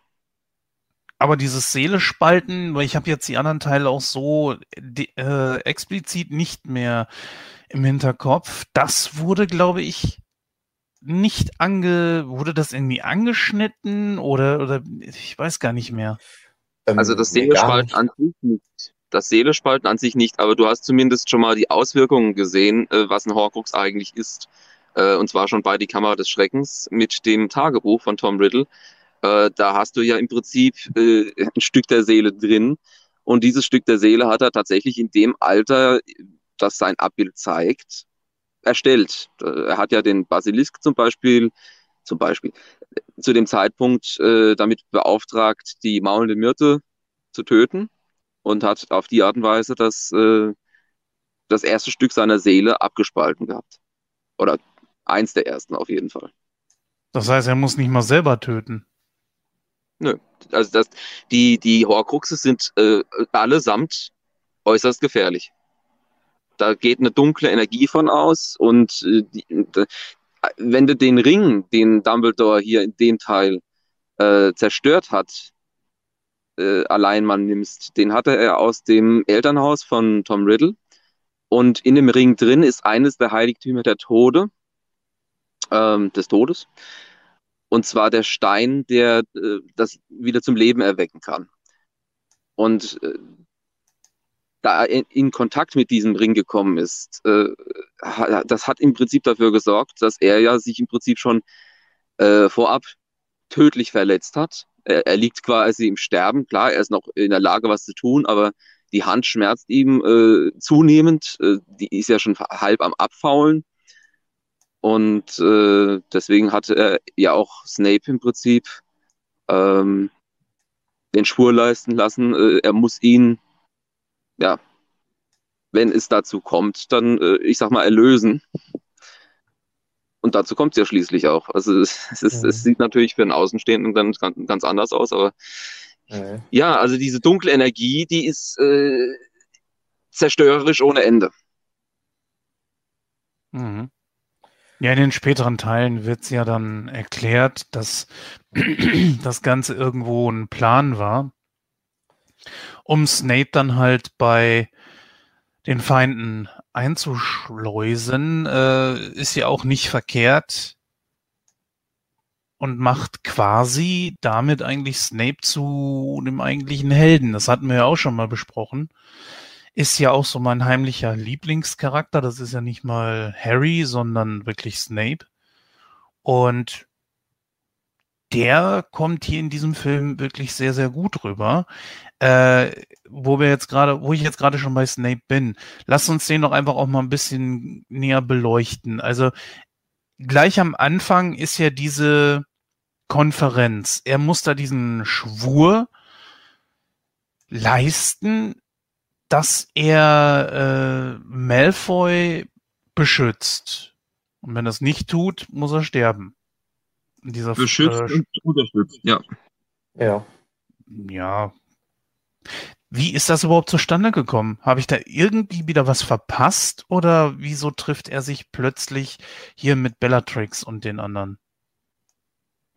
Naja, die sind ja nach wie vor in Kontakt. Ich meine, er ist ja ein Doppelagent. Für die Todesser ist er ein Todesser, der ähm, im Prinzip als Doppelagent bei Dumbledore mit drin ist und ausspioniert und ähm, umgedreht ist er tatsächlich für Dumbledore in Wirklichkeit. Und deswegen ist er natürlich ohne weiteres in einer Umgebung, in der er sich relativ frei bewegen kann, weil er wird nicht verdächtigt. Bis zu, naja, mit Ausnahme von Bellatrix, jetzt zumindest im Film, äh, die ja dann auch sagt, schwöre. Und dann muss er schwören. Glücklicherweise schwört er im, im, Prinzip auf genau dasselbe, was er bei Dumbledore vorher schon gemacht hatte. Nämlich, dass er, also es passt wie, wie ein Puzzlestück ans andere. Ähm, er muss ihn erlösen. Gleichzeitig muss er Malfoy beschützen und unterstützen. Und beides tut er in dem Moment, als er Dumbledore, äh, äh ja. Tötet. Richtig. Oder erlöst, mhm. sagen wir es mal so. Ja. Mhm. Ja, nee, also das ist auf jeden Fall, ja, perfekt aufeinander abgestimmt, wenn man so will. Und äh, ja, bei der Szene auf dem Turm sind ja die letzten Worte von Dumbledore in Richtung Snape, Severus, bitte. Und der Außenstehende denkt natürlich, dass er sagen will, ja, bitte Severus, äh, ja, verschone mich, lass mich am Leben. Und dann weiter sagt ihm damit hier, Severus, bitte, erinnere dich daran, was du mir versprochen hast, du sollst mich töten. Was er dann auch dann tat, aber man hat ja gesehen, wie schwer es ihm fiel. Aber damit hat er natürlich dann endgültig seine Loyalität gegenüber Voldemort den Todessern unter Beweis gestellt, die danach niemand mehr misstraut hat. So ist es. Also es ist tatsächlich so, dass Dumbledore wusste, er muss sterben und hat dann im Grunde genommen dann noch mal was Gutes mit seinem Tod und, äh, äh gemacht, beziehungsweise hat seinem Tod dann noch mal äh, irgendwo noch einen Sinn gegeben.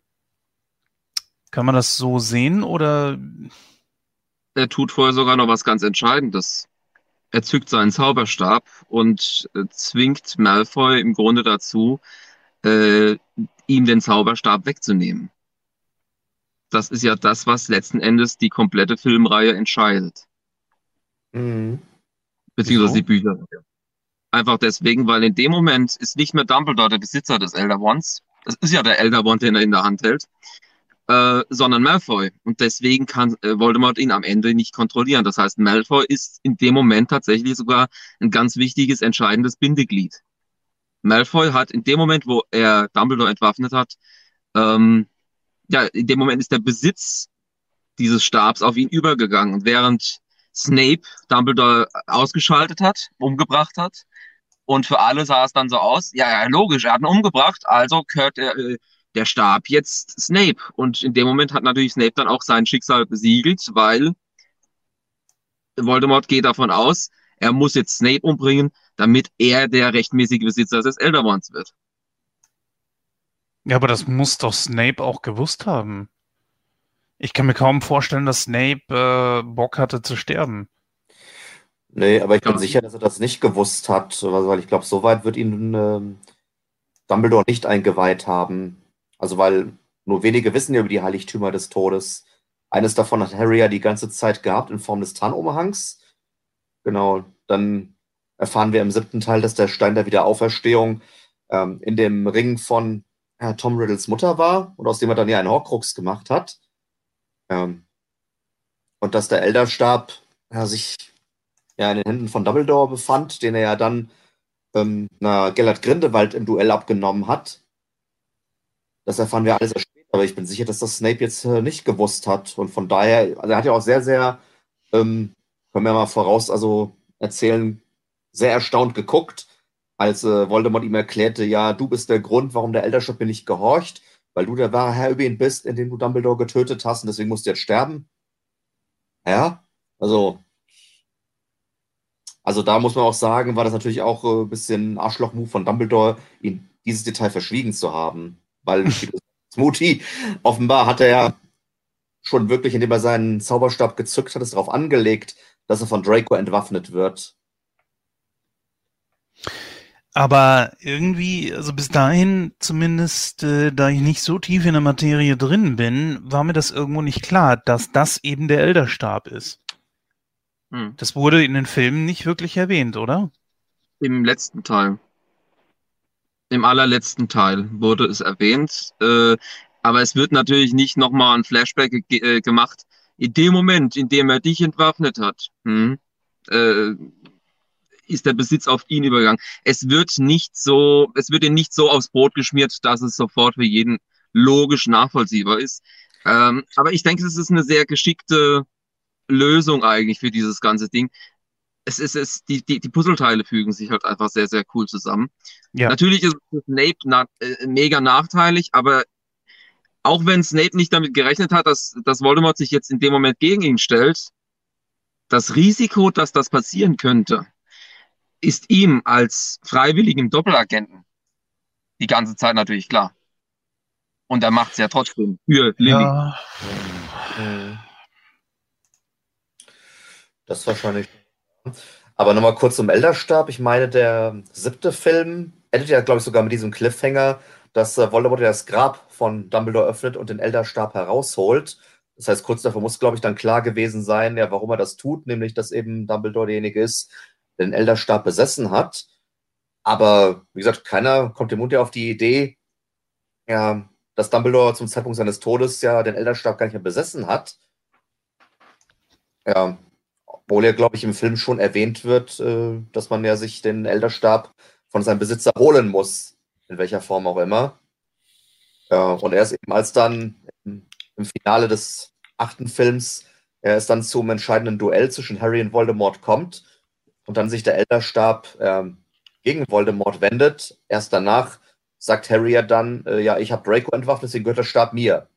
Ah, ach so, schön. Was ja auch nur äh, quasi ein, ein, ein Fake war, um Dumbledore rein, ach Quatsch, Dumbledore, Voldemort reinzulegen. Äh, aber gut, da gehen wir dann in den entsprechenden Filmen nochmal drauf ein. Mhm. Ich würde mal gerne ähm, auf Draco nochmal eingehen. Ähm, Jens? Ja, gerne.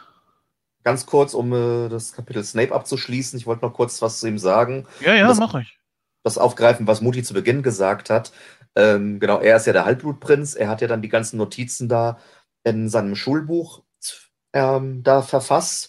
Und das waren ja überwiegend, ich sag mal, ähm, ja, böse Notizen. Also besonders äh, einmal der Todestrank, dann eben der Sektum Sempra, Sempra-Fluch und noch einiges andere. Und das hätte Harry auch beinahe auf die dunkle Seite ja dann befördert, weil er wirklich sich nur noch an diesem Buch orientiert und alles versucht, äh, daraus jetzt anzuwenden, umzusetzen. Und das zeigt ja. dir schon, was für ein Charakter Snape als Schüler gewesen sein muss. Gut, er war ein Slytherin, er war offenbar von Anfang an irgendwie auch eher von der äh, von den dunklen Künsten halt eben fasziniert. Er hat sich auch letztendlich dann Voldemort angeschlossen und erst äh, als klar war, hier, der will seine große Liebe Lily töten, hat er sich von ihm abgewandt. Ähm, also ich finde, das ist nochmal eine so schöne Untermalung. Ähm, ja, wie Snape halt eben vor dem Sturz von Voldemort eben gewesen ist. Es ist ein Geschichtsbuch, muss man einfach mal sagen. äh, das Buch ist im Grunde, es verrät, ohne dass man es weiß, unheimlich viel über den Werdegang von Snape. Das ist eigentlich total toll. Ja, eigentlich ist das hier nicht die Geschichte von Harry Potter, sondern eher die Geschichte von Snape. Sowohl also, als auch, ja. Schade ist natürlich, äh, dass Alan Rickman nicht mehr lebt. Man kann jetzt leider nicht sowas wie ein Spin-off oder sowas machen. Das würde mich sehr, sehr interessieren, weil der Charakter sehr, sehr tiefgründig ist. Äh, und vor allem, was man ihm eigentlich so im Nachhinein dann auch noch so alles verliehen hat. Diese Geschichte, dass, dass er äh, von dem Vater von Harry dann auch noch gemobbt wurde. Ich meine, was ist das für eine, für eine geniale Geschichte eigentlich? Der Typ, wo man von Anfang an sagt, so, ja, das ist doch klar, wie der rumrennt, äh, wie der sich gibt.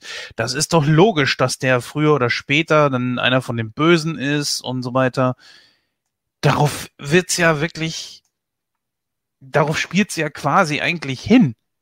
Aber es ist dann eben nicht so, sondern er ist, er ist ein Opfer. Und wer kommt schon auf die Idee, dass die Autorin den Vater von Harry Potter zu einem Arsch macht, zu einem richtigen äh, Mobber? Du hast gerade im Grunde ein Stück weit den Punkt, den ich vorhin gebracht habe, mit äh, Erwartungshaltung und so weiter, nochmal bestätigt. Ja, klar, sicher. Äh, also das, das kann man, glaube ich, auch nachhören, dass in äh, unserer ersten Besprechung, dass wir haben ja äh, den, wir in dieser Konstellation hier, haben mit dem Potter-Film ja erst ab dem zweiten Teil angefangen, weil wir hatten ja Nightcrow, glaube ich, mit Harry Potter ah, ich weiß nicht, begonnen nicht, aber irgendwo in der zweiten oder dritten Ausgabe hatten wir den Stein der Weisen schon mal besprochen gehabt. Nichtsdestotrotz ist es natürlich so, dass äh, ich trotzdem damals gesagt habe, da bin ich felsenfest von überzeugt, dass ich das gesagt habe, dass man Snape so dargestellt hat. Und das war auch meine erste, ja, meine erste Auffassung er ist derjenige, der irgendwo mit dem Bösen zusammenhängt. Weil er ist ja auch düster. Von Anfang an. Er ist undurchsichtig, er ist äh, den dunklen Künsten zugetan, er hasst Harry wie die Pest, er hat ihn von Anfang an auf dem Kieker. Und nicht nur ihn, nicht nur ihn. Ich meine, er mobbt ja zum Beispiel auch äh, als Lehrer äh, generell Schüler wenn du dir jetzt auch mal die Hermine nimmst, äh, die, äh, da, da lässt er ihr auch keine Gelegenheit aus, um der quasi über den Mund zu fahren, wie altklug sie doch ist und äh, dass sie halt überhaupt keine Ahnung hat und, und ja, Muggel und, und alles, was da noch dazugehört. Also da ist er in der Hinsicht, er ist definitiv äh, ein, ein, ein, ein richtiger Arsch. Definitiv. Allerdings stecken in ihm Qualitäten und Dumbledore ist damit einer der Drahtzieher, die diese Qualitäten aus ihm rausholen. Er ist natürlich aber auch der Manipulator schlechthin. Auch was Harry anbelangt. Ja, eigentlich nicht. Er zeigt ja von Anfang an, was er von den Leuten hält. Also ich sag mal, man kann ja aus vielen Dingen auch irgendwo was Positives sehen, auch wenn sie erst einmal als was Schlechtes rüberkommen. Wenn jemand zum Beispiel nicht sonderlich einfühlig ist äh, und was weiß ich sofort dann sagt so, ja, dich halte ich für einen A-Punkt, ne? Dann äh, könnte man sagen, was ist das für ein mieser Kerl? Man könnte aber auch positiv denken und sagen, ja, bei dem weiß ich aber, woran ich bin. Der sagt mir von vornherein, das hält er von mir. Ende. Das ist ein ziemlich ehrlicher Charakter. Also man kann es ja immer so drehen und wenden, wie man gerne möchte. Und ich versuche da ja eher so das Positive rauszuziehen und zu sagen, ja, wenn jemand wirklich so direkt ist, das ist manchmal auch verletzend, das sehe ich alles. Aber da bin ich eher so, dass ich sage, das habe ich lieber. Das habe ich lieber, wenn einer direkt gerade raus ist und ehrlich, dann weiß ich aber wirklich auch, woran ich bin. Und Snape zeigte das von Anfang an. Vielleicht sympathisiere ich deswegen auch mehr mit ihm. Hm. Diese anderen Dinge, die er macht, dass er quasi Harry mobbt und so weiter. Das muss nun nicht sein. Aber Gewiss man, äh, gewiss nicht.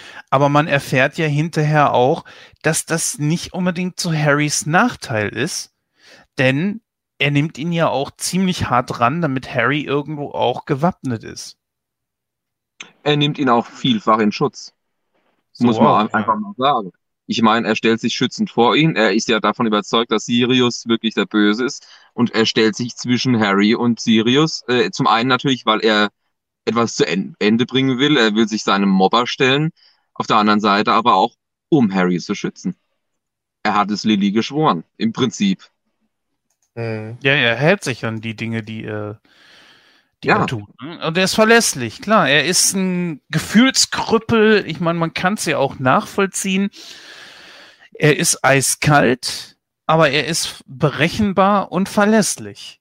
Das heißt also, er ist ja eigentlich fast wie ein offenes Buch. Naja, auch nicht ganz, aber. ja, genau. Nee, also das, das kann man auch wieder positiv betrachten und sagen, ja, das zeigt aber, wie vielschichtig dieser Charakter ist. Also, dass man glaubt, ihn einschätzen zu können und bums, überrascht er dich wieder und wieder irgendwas anderes. Bei Harry habe ich das nicht. Womit ich Harry jetzt nicht runtermachen möchte, aber bei Harry habe ich persönlich das nicht. Vielleicht spricht er mich als Erwachsener auch einfach an. Ich meine, es sind ja quasi Kinderbücher. Nicht ausschließlich, aber in erster Linie sind es ja Kinderbücher und Geschichten für Kinder. Ja, ist wahrscheinlich eine etwas andere Wahrnehmung, wenn man als Kind quasi mit den Büchern aufwächst und dann quasi mhm. zeitgleich mit den Charakteren erwachsen wird. Und dagegen, wenn du halt eben ja das erste Buch oder den ersten Film halt eben dann als Erwachsener konsumierst, das ist eine ganz andere Wahrnehmung, eine ganz andere Empfindung. Und vielleicht ist das auch der Grund, warum ich zumindest persönlich mit dem ersten Film wenig anfangen konnte. Und ich dann fand, die wurden halt immer besser, weil sie eben auch erwachsener geworden sind. Und dann und ernster. Ja und ernster. Und dann fängt man vielleicht eher an, sich dann ja mit den Charakteren zu identifizieren, die von Anfang an erwachsen sind, an eben, als eben mit den Kiddies, ja, die dann langsam halt eben heranwachsen.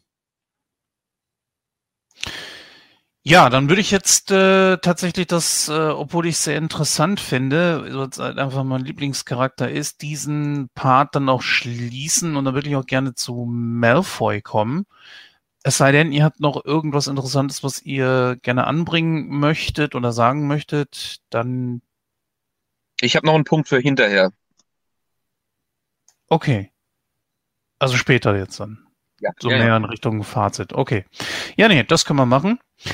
Äh, ja, Malfoy war ja erst mal so ein nerviger Charakter, auch so stereotypisch der Gegner von Harry und das hat man ja auch gemerkt, die, die, die mochten sich nicht. Und irgendwie kam er wie so ein halbstarker rüber, der gerne dicke Fresse hat. Hier hat er mir besser gefallen als je zuvor. Nicht nur, dass er ein Gewissen zu haben scheint, sondern er ist aber auch im gleichen Atemzug nicht doof. Er erkennt sofort, dass Harry ihn im Zug beobachtet. Also er weiß sich zu helfen, auch ohne seinen Vater und so weiter. Also das hat hm, schon auf mich Eindruck gemacht. Das fand ich gut, dass das in diese Richtung ging, weil das den Charakter nicht nur nach vorne gebracht hat, und es Entwicklung gab. Entwicklung ist halt eben sehr wichtig bei, bei äh, solchen Charakteren, sondern ihm auch sehr dienlich war, dass ich ihn ernst genommen habe. Mhm. Oder vergiss nicht, wie er das Spiegelkabinett eigenständig reparieren konnte, um halt eben dann seinen Todesser-Verbündeten den Zugang zu Hogwarts zu ermöglichen. Also er hat offenbar doch was auf dem Kasten und ähm, das kam tatsächlich in den Filmen davor gar nicht so rüber. Da war er einfach nur ein Arsch, ja klar, Produkt der Erziehung seines Vaters offenbar. Und jetzt, ja, ist er quasi alleingestellt, hat auf einmal eine Riesenbürde zu tragen, weil es heißt, du bist der Auserwählte des dunklen Lords. Ja, okay, und er versucht dann wirklich dieser Verantwortung gerecht zu werden. ja, weil er Angst hat. Er hat ganz heftig Angst. Er wird mich töten, wenn ich das jetzt nicht tue. Hätte er es getan? Ja. Also du meinst äh, Dumbledore umgebracht? Mhm. Hm. Das ist jetzt wirklich schwierig. Also wenn ich denke, wenn Snape nicht dazwischen gegangen wäre, wäre es drauf hinausgelaufen. Was es einfach nochmal unterstreicht, wie wichtig das war, dass Snape eben wirklich dazwischen gegangen ist. Zumal ja er den Schwur geleistet hatte. Hätte er es nicht gemacht, wäre er wahrscheinlich wirklich in dem Moment gestorben, wo, wo Draco das gemacht hätte. Nee, wieso? Er hätte doch. Äh... Nein. Nee, nein, nee, der, der, der Schwur lautete doch, also, ob er im Falle des Scheiterns von Draco bereit wäre, an dessen Stelle die Aufgabe zu übernehmen, die ihm der dunkle Dann habe ich vielleicht falsch im Kopf, weil ich, so, soweit ich weiß, hatte er zwei Schw Schwüre geleistet. Ich weiß nicht, ob das andere ein Blutschwur war, äh, Dumbledore gegenüber. Ich glaube, das war kein Blutschwur. Vielleicht vertue ich mich da auch einfach. Ja, gut, das wäre natürlich ein bisschen arschig gewesen, wenn er gegenüber Dumbledore auch einen unbrechbaren Schwur geleistet hätte und dann wäre er wirklich in dem Moment gestorben. Ich glaube, soweit wäre Dumbledore nicht gegangen, sondern er hatte jetzt eben gegenüber Bellatrix und Narcissa geschworen, ähm, dass er die Aufgabe von Draco zu Ende führt, falls er es nicht schaffen sollte. Und das hat er letztendlich getan. Ja. Ja gut, das würde auch nochmal unter, unterstreichen, einfach, äh, dass die Vorgehensweise bei den Todessern ganz anders ist, als Dumbledore das gemacht hat.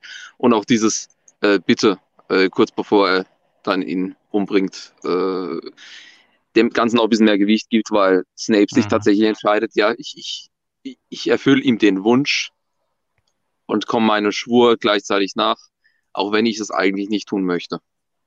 Mhm. Ja, wahrscheinlich habe ich mich da einfach wirklich durcheinander bringen lassen.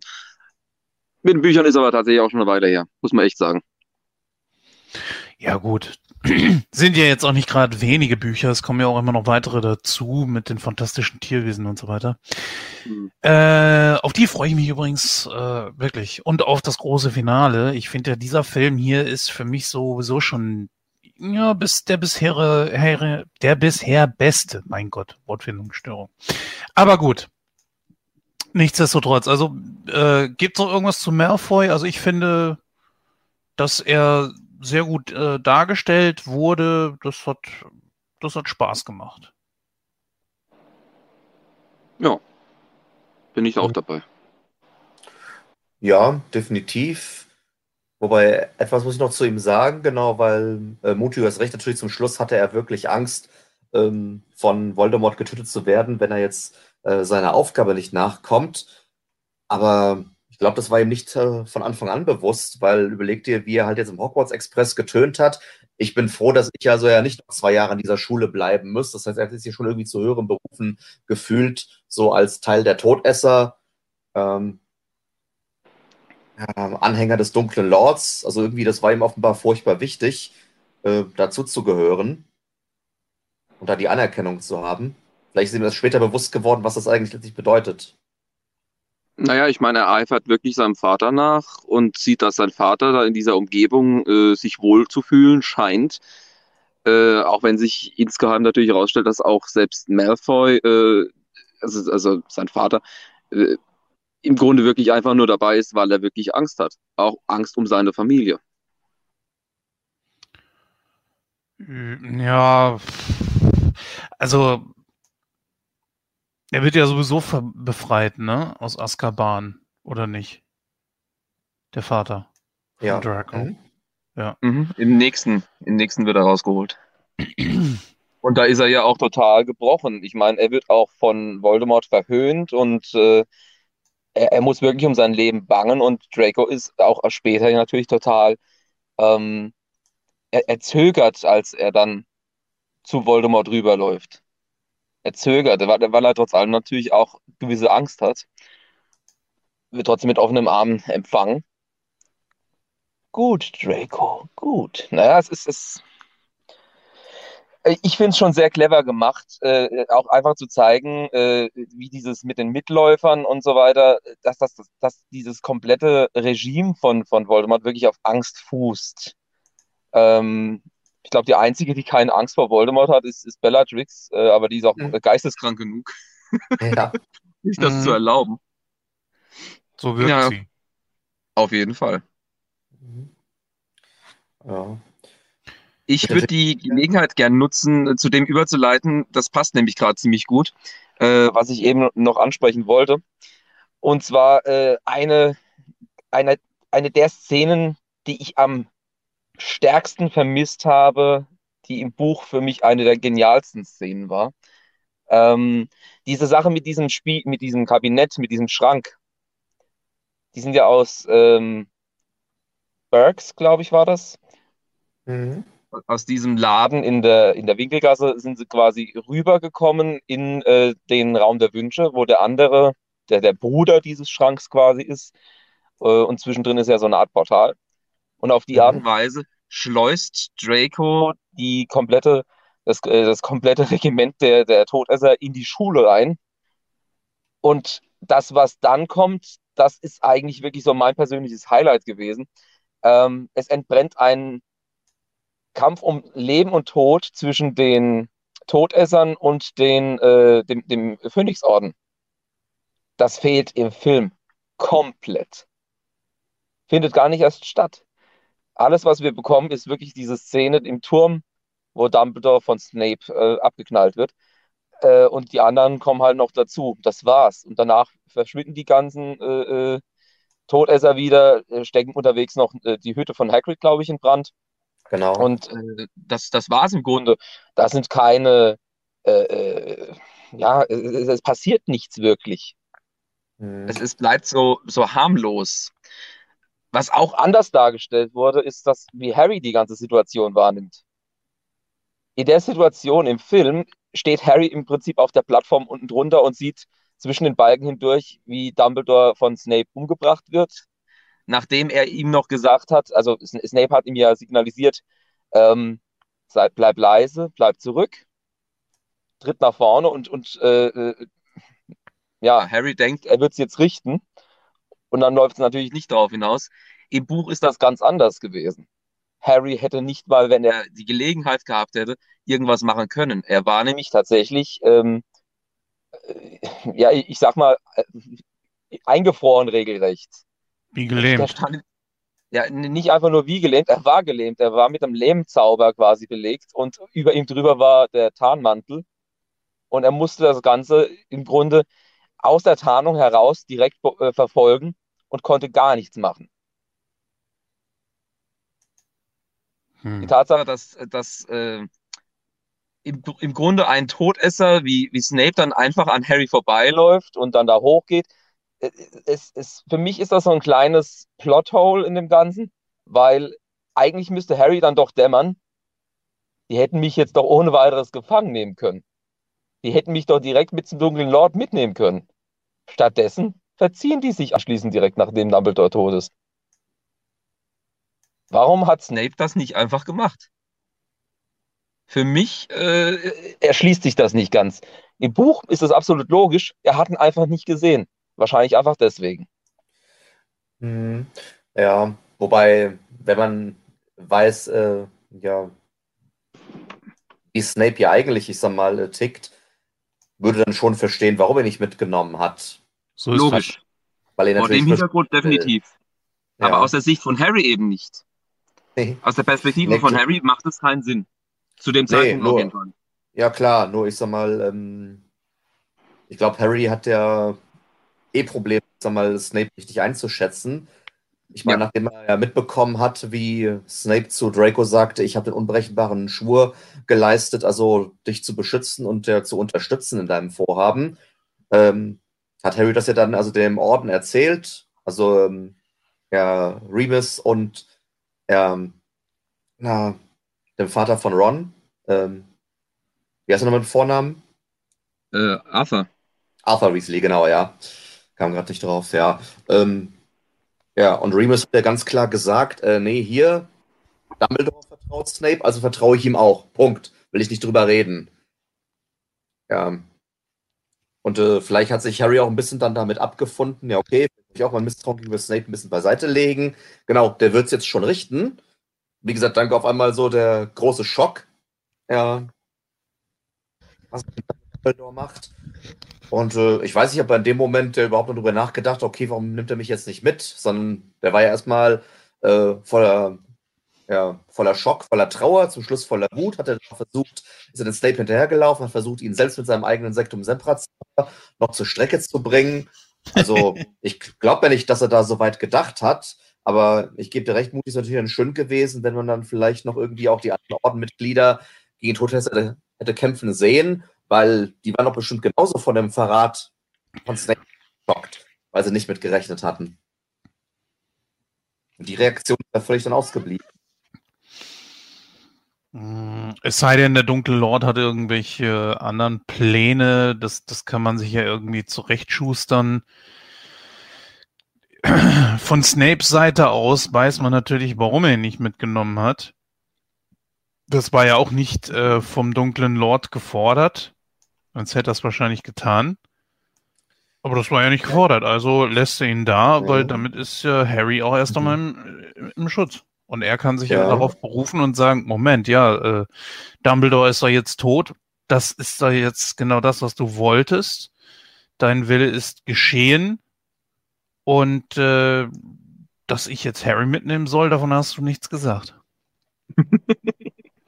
naja, ich meine, gut, es, es, wird mit dem Satz, ähm, der, der, dunkle Lord möchte ihn für sich selbst haben. Ähm, wird es ja im Grunde beschönigt, wird es ja begründet für den Zuschauer auch, ne? Mhm, genau. Ja gut, größenwahnsinnig wie Voldemort ist, könnte ich mir wirklich vorstellen, dass er sagt, nee, ihr braucht nichts mitzubringen, die hole ich mir selbst, wenn es soweit ist, ja.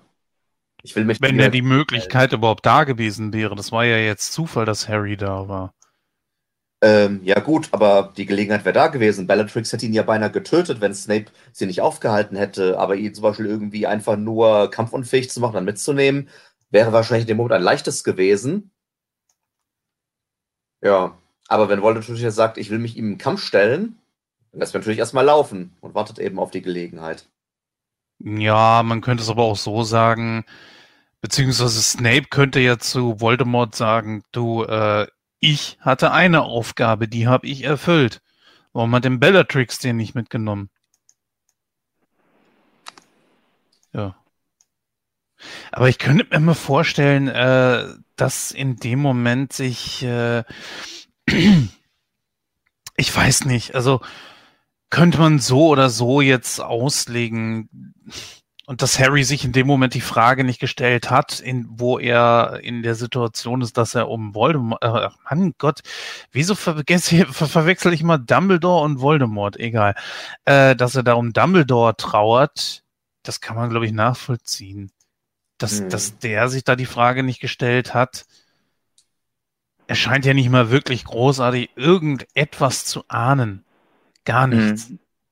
Ja gut, ist so ein bisschen retrospektiv, wenn du so ein bisschen drüber nachdenkst, äh, aber schon recht hast du. Ähm, ich meine, klar, im Affekt denkst du da wirklich wahrscheinlich einfach nicht drüber nach.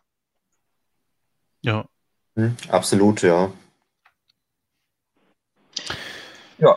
Also wie ja. gesagt, ich, ich habe das unheimlich vermisst mit diesem Kampf. Das, das war halt nochmal so ein riesiges Spektakel und du hast echt Angst gehabt um jeden einzelnen Charakter. Ähm, die, die kämpfen da halt wirklich gegen die Todesser auf, auf Leben und Tod. Und das ist total spannend dann auch dargestellt gewesen und nichts davon hast du bekommen. Das, das war halt wirklich so, du hast echt Angst gehabt um jeden Einzelnen. Das war krass. Schade. Das fand ich schade. Gut, du kannst nicht alles mit reinnehmen. Klingt nach einer sehr wichtigen Szene, aber na gut, jetzt ist sie nicht drin. So, ähm, es gab noch den Tod von äh, der Riesenspinne, dessen Name mir gerade entfallen ist. Ich, Aragorn. Äh, was? Aragorn? Aragog. Aragog, ja, okay. Äh, äh, ja, Aragorn. Ähm, Nein, hm. Scherz beiseite. Äh, klar, das Vieh ist tot, aber warum? Wird es im Buch irgendwie erklärt? Irgendjemand wird es umgebracht haben. Nee, nee, nee, ich, ich meine, es wäre erklärt worden, aber ich, ich bin mir nicht ganz sicher, ob das am Alter war, äh, lag oder ob, ob ich, da bin ich mir echt nicht mehr ganz sicher. Weil irgendwie muss das Vieh doch ums Leben gekommen sein. Ich recherchiere schnell mal. Moment. ja, ähm, kam auf jeden Fall plötzlich, weil der hat ja auch noch im Gefangenen von Azkaban eine größere Nebenrolle gespielt. Mhm. Ja. Plötzlich ist er tot und eigentlich ja, glaubt man ja, dem kann keiner was anhaben. Also vielleicht ist er wirklich an Altersschwäche gestorben. Ähm, ich hab's. Ja, ah. War krank. Hagrid konnten nicht mehr retten. Fertig. Das war es im Prinzip auch wirklich. war krank. Na dann. Hm. Friede seine Asche. Ja. Wie war das bei Flug der Karibik? Lang, lang lebe er. Wollen wir sie nicht zu lang verweilen und machen weiter. Ja. Muss ich aber, muss ich aber echt sagen, das war eine sehr witzig gemachte Szene, äh, nachdem Harry diesen Trank, diesen Glückstrank dann tatsächlich trinkt. Das war's, ja, das stimmt. Das war echt witzig. Auch wie, wie, wie er den Slughorn dann nachäfft und so weiter. das ist toll. Äh, einfach nur, ja, das ist alles toll. Ich, ich, ich, ich habe das Gefühl, ich muss jetzt da runter zu Hagrids Hütte. Ja, aber äh, der, der Slughorn ist doch da und da. Äh, ich muss da runter. so unbefangen, alles, alles, alles cool. Das ja, hat Spaß gemacht. Kann, das kann, hat Spaß gemacht. Rüber, ja. Auch von Daniel Radcliffe, das hat man auch gesehen, dass ihm das irgendwie Spaß gemacht hat, da so ein Blödsinn da loszuquatschen. Fand ich, ja, war, war gut. War auch zu einem wirklich sehr guten Zeitpunkt. Nicht, dass man sagt, das passte da jetzt überhaupt nicht rein. Also der ja. Humor war sehr rar gesät. Er war drin. Aber niemals irgendwie so an der falschen Stelle. Das, das gibt ja auch oft, dass dann irgendwie sowas an der völlig falschen Stelle kommt. Nö, und das passte hier sehr gut. Äh, ich, ja, hab dann nicht wirklich was zu. Ja, wie ist bei dir, Marco?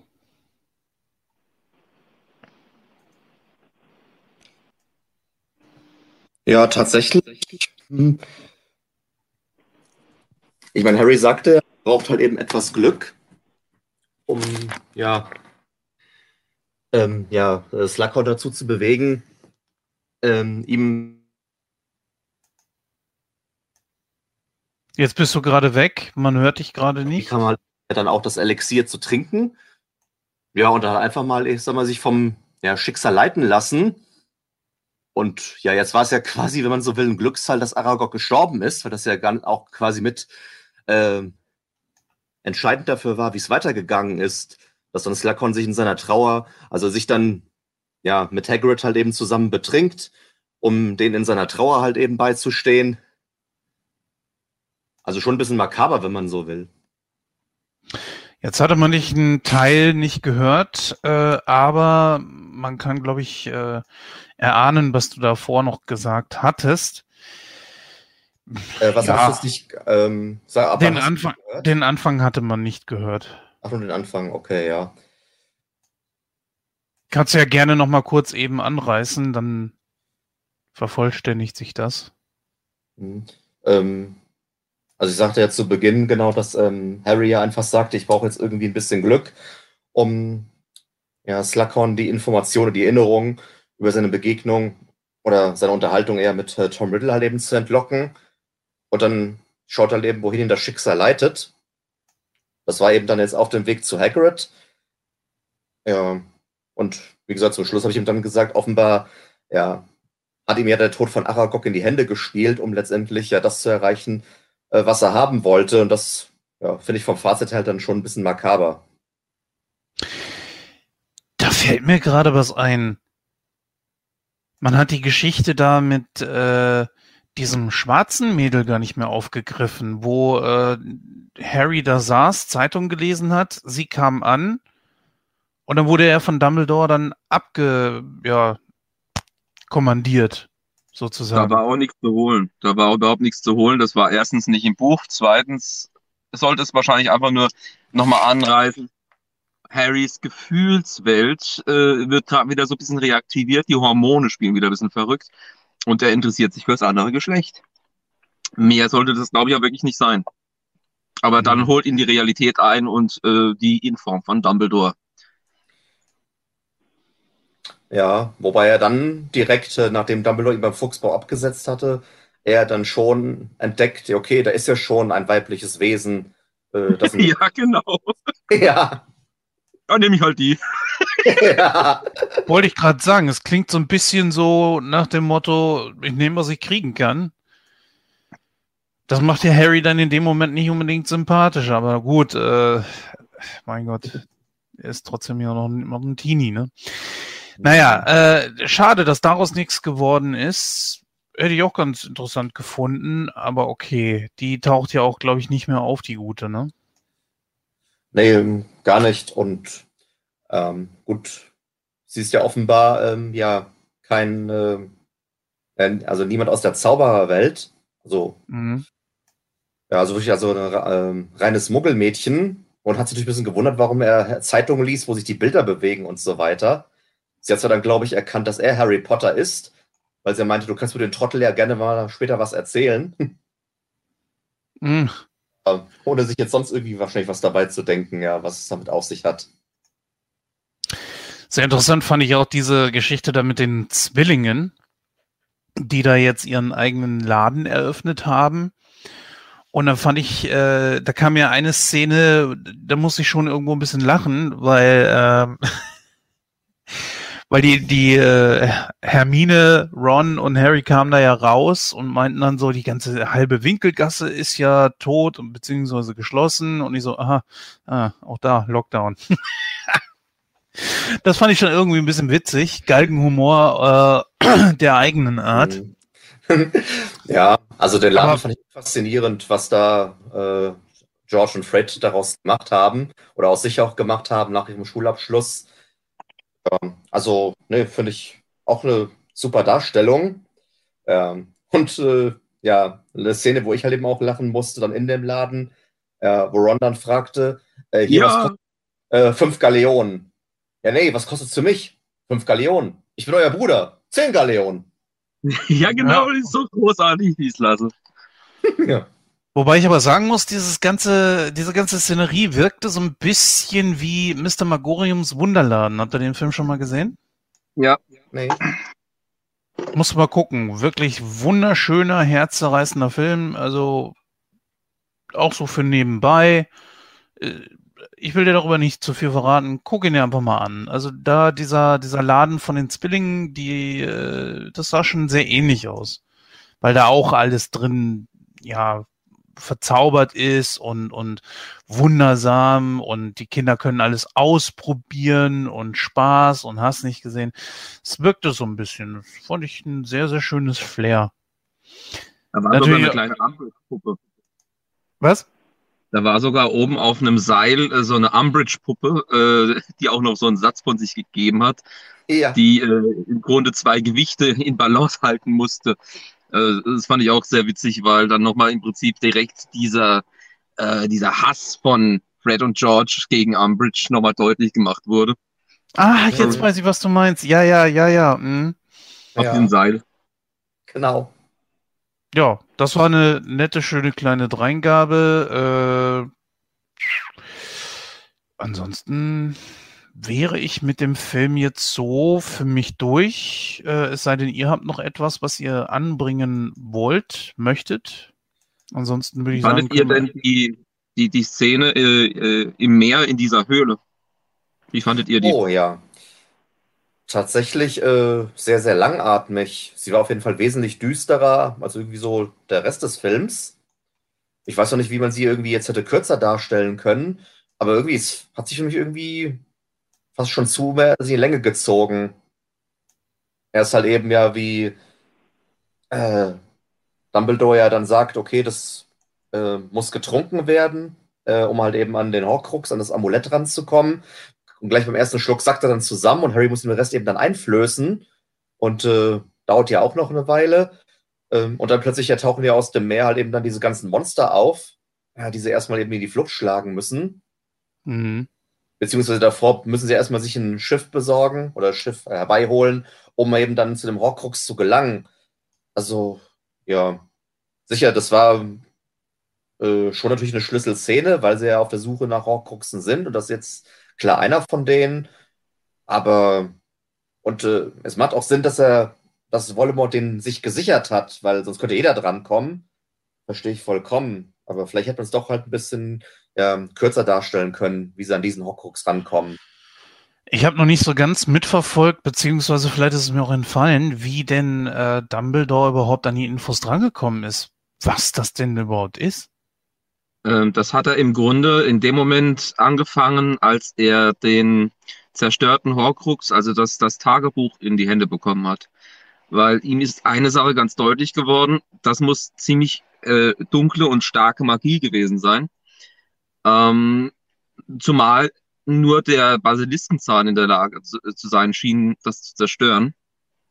Und da hat er seine Forschung halt begonnen und hat dann tatsächlich auch äh, einfach mal geschaut, wo, wie hängt das alles miteinander zusammen.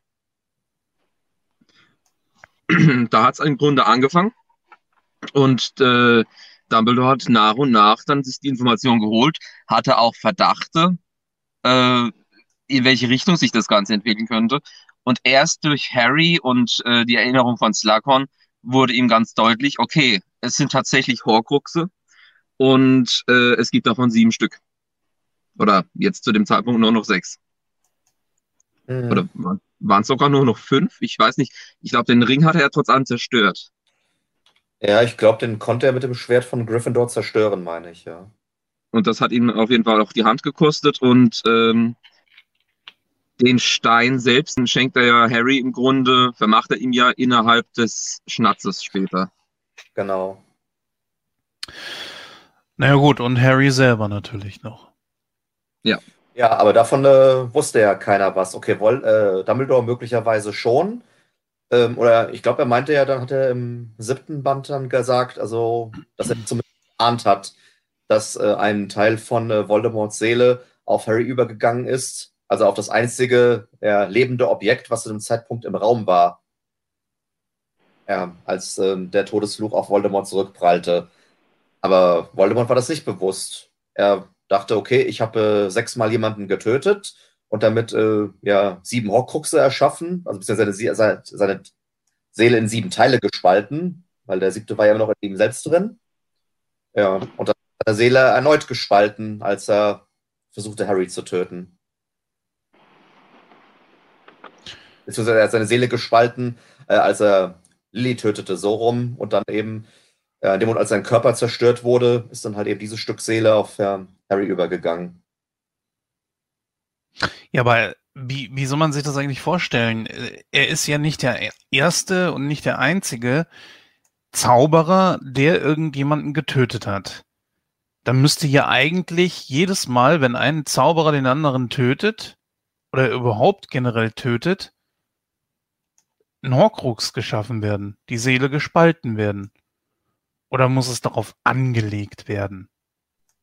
Ich denke, das ist schon durchaus eine Art Ritual, was da äh, trotz allem stattfinden muss. Du musst wahrscheinlich wirklich äh, auf eine bestimmte Art und Weise einen Teil deiner Seele da wirklich drauf projizieren. Vielleicht äh, durch all deinen Hass oder was in der Richtung, keine Ahnung.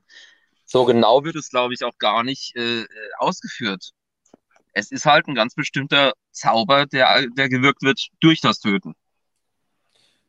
Mhm. Aber ich habe mir das auch immer so vorgestellt, dass man wahrscheinlich schon dann irgendwie vielleicht eine Art äh, Zauber auch aussprechen muss, in dem Moment, wo man tötet, damit der Horcrux eben auch wirklich entsteht. Und ähm, du musst dir dann den. Oder, was natürlich sein kann, ja genau, ich meine, klar, es, äh, Slakon sagt ja, wenn du jemanden tötest, zerreißt es die Seele. Gut, dann ist die Seele erstmal zerrissen. Und erst das gibt dir ja die Möglichkeit, den Horcrux zu erschaffen. Wahrscheinlich wird der Zauber erst danach angewandt auf einen Gegenstand deiner Wahl, wo du dann eben einen Teil deiner Seele aus dem eigenen Körper herausholst und dann woanders halt eben ja dann unterbringst. So könnte ich mir das vorstellen, funktioniert das.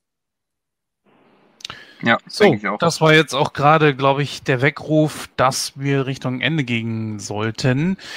Äh, den Rest packen wir jetzt einfach mal in unser Fazit rein. Ich würde mal sagen, Marco ja, wobei, einfach. Ja. Ja, äh, gut, ähm, ich kann ja beginnen, aber trotzdem noch ganz kurz was zu den Horcruxen sagen und dann direkt zum Fazit kommen, wenn du magst, ja. Das kannst du machen, ja klar, sicher. Haus ja, genau. Ähm, Nee, also weil wir wissen ja jetzt genau, dass Tom Riddles Tagebuch einer der Horcruxe war und das ging ja zum Beispiel in der Kammer des Schreckens noch gar nicht so draus hervor. Sondern Tom Riddle hat ja nur gesagt, okay, ich habe ähm, eine Erinnerung an mein 60-jährige, äh, 60-jähriges Ich ja, in diesem Tagebuch halt eben verpflanzt und habe darauf gewartet, dass irgendjemand das dann mal hervorholt. Also da war überhaupt nicht dran zu denken, was dieses Tagebuch tatsächlich für eine Macht haben würde. Und ähm, ja, äh, dieser Satz von Slughorn, dass äh, Morden die Seele zerreißt, das ist ja auch, ich sag mal, noch äh, ja, ein Schlüsselsatz, wenn man so will, aber die Bedeutung dahinter erfährst du ja erst wesentlich später, weil du fragst dich natürlich, wenn du siehst, okay, wie hat Tom Riddle als junger Mann ausgesehen und wie entstellt ist dann Voldemort, als er wieder aufersteht? Das liegt ja daran, dass er seine Seele gespalten hat. Das heißt, er war ja dann gar nicht mehr in der Lage, hm, sich in einen normal geformten Körper dann zurückzuversetzen, sondern das war das Spiegelbild seiner zerrissenen Seele. Aber das kommt dann erst ja wesentlich später heraus. Mhm. Ja. Also man merkt halt eben wirklich, diese ganzen äh, Mosaiksteinchen fügen sich ja wirklich erst nach und nach gegen Ende der Reihe zu einem klaren Bild zusammen. So bleibt, bleibt vieles erstmal im Unklaren. Ja, mein Fazit zu dem Film. Also ich bin da immer noch ein bisschen hin und her gespalten. Ich meine, ich habe mir wirklich erst heute ganz frisch nochmal angesehen. Ich gebe zu, ich hatte auch wirklich viele Szenen äh, wieder verdrängt. Und ich fand ihn jetzt auch gar nicht mal mehr so schlecht, wie ich in Erinnerung hatte. Also er war spannend bis zum Schluss. Er war ja, ich glaube sogar ja wesentlich düsterer irgendwie als jetzt noch also die Teile davor. Also man da wirklich eine gewisse Steigerung. Mhm. Ja, das wiederum hat ihn für mich dann also sehr unterhaltsam gemacht. Aber ähm, es haben natürlich wieder ein paar Dinge leider gefehlt, wo ich mir wirklich mehr Informationen gewünscht hätte. Und eben gerade halt eben, dass man nicht erklärt bekommt, warum Snape der Halbblutprinz ist, ist halt ein Riesenmanko. Ähm, ob ich ihn deswegen jetzt ähm, so viel schlechter bewerte, glaube ich jetzt tatsächlich nicht. Also, ich gebe ja normalerweise immer gerne Prozentzahlen so in Fünfer-Schritten. Ich sag mal, dann kriegt jetzt mal von mir also eine, ja, eine 83 ja statt der bisherigen 85. Ja. Dann kommt der Muti dran. Dein Fazit bitte. Ja, schwierig. Schwierig. Also, ich, ich, ihr wisst ja mittlerweile, also ich, ich komme da nicht drum rum, das Ganze immer wieder mit den Büchern zu vergleichen. Das, das ist halt der, der kleine Fluch, der auf einem liegt, der äh, mit den Büchern zuerst äh, in Kontakt gekommen ist. Mhm. Ähm, mir fehlte relativ viel von dem, was eigentlich die Atmosphäre, gerade diese düstere Atmosphäre dieses Buchs ausgemacht hat. Es ist eins meiner liebsten Bücher in der Reihe. Äh, es wird so viel Story und so viel Grundlage geschaffen für das komplette, für, für die komplette Buchreihe. Und davon fehlt hier sehr, sehr viel. Stattdessen wird hier mehr der Fokus auf das gelegt, halt wirklich, das habe ich ja schon gesagt, mit, mit den Beziehungen, was trotz allem auch immer noch unterhaltsam ist, aber es ist nicht das, was ich mir vom Film erhofft hatte. Äh, der Film war unterhaltsam, so viel definitiv. Jetzt muss ich die Änderungen noch mit einbeziehen, die nicht zum Besseren waren, die für mich auch ein bisschen aufgesetzt gewirkt hatten. Er war nicht schlecht. Er war nicht schlecht, wirklich nicht schlecht. Aber er war für mich einer der schlechteren äh, Harry Potter-Filme. Definitiv. Ich gehe auf 75 Prozent. Okay, das ist natürlich deutlich drunter.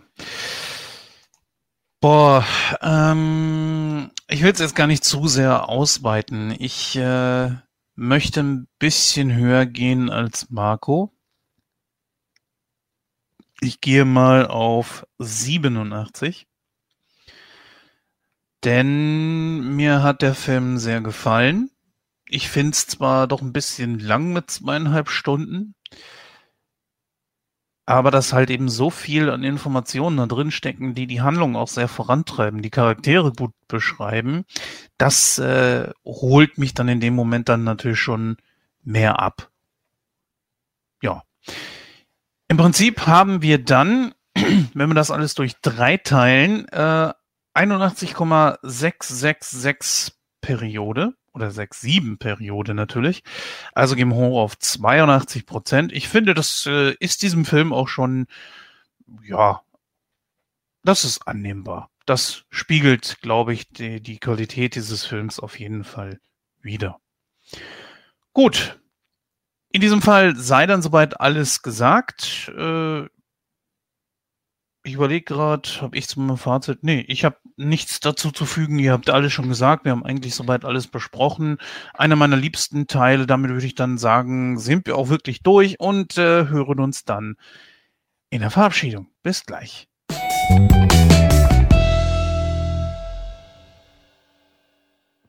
So, meine Lieben, da sehen wir tatsächlich auch schon wieder am Ende. Einen weiteren Harry Potter Teil haben wir nun auch für uns abgeschlossen und nähern uns jetzt natürlich in großen Schritten dem Finale. Ich glaube, so lange werden wir damit auch gar nicht warten. Und irgendwann geht's dann natürlich weiter mit Filmen, die mir ein bisschen mehr bedeuten, nämlich die äh, Fantastische Tierwesen-Reihe, ne? Das äh, ist, glaube ich, der Oberbegriff von dem Ganzen. Und da bin ich schon mal gespannt drauf. Wie da dann auch äh, das Fazit von den Leuten wird, wenn ich glaube, ihr beide seid von diesen Filmen dann nicht ganz so angetan. Ne? Also bin ich das jetzt so aus unseren privaten Gesprächen noch in Erinnerung habe. Oder wie sieht das aus bei euch mit Fantastische Tierwesen? Heben wir uns das doch auf für die Folgen. Äh, ja, kann ich euch aus euch nichts rauskitzeln. Gut, nee, belassen wir es dabei. Also, äh, ich freue mich da auf jeden Fall drauf und ihr, liebe Hörer, braucht also nicht zu lange drauf zu warten, dass wir auch ihr mit weitermachen. Ihr kennt den ganzen Kram, hinterlasst Feedback und äh, gebt den ganzen Daumen nach oben auf den Social Medias und so weiter und so fort. So, ich verabschiede mich an dieser Stelle. Ich überlasse Marco und Michael in genau dieser Reihenfolge dann auch das Schlusswort. Wir hören uns. Bis dann. Ciao. Ja, also ich lasse mir jetzt doch noch ganz kurz Informationen entlocken, dass ich tatsächlich die Harry Potter-Reihe besser finde als die Fantastische Tierwesen. Aber gut, es sind ja fünf Filme geplant. Bisher kennen wir nur zwei. Und da gefällt mir der zweite wesentlich besser als der erste. So viel schicke ich mal vorweg. Und äh, ja, ich bin auf jeden Fall jetzt sehr heiß auf unser Harry Potter-Finale. Äh, das ja dann aus zwei Filmen besteht. Und das sind noch die einzigen beiden, zu denen ich das Buch gelesen habe. Das werde ich auch dann die direkten wenn es soweit ist. Ja, freue ich mich sehr drauf und ja, bis dahin auch erstmal für Sie.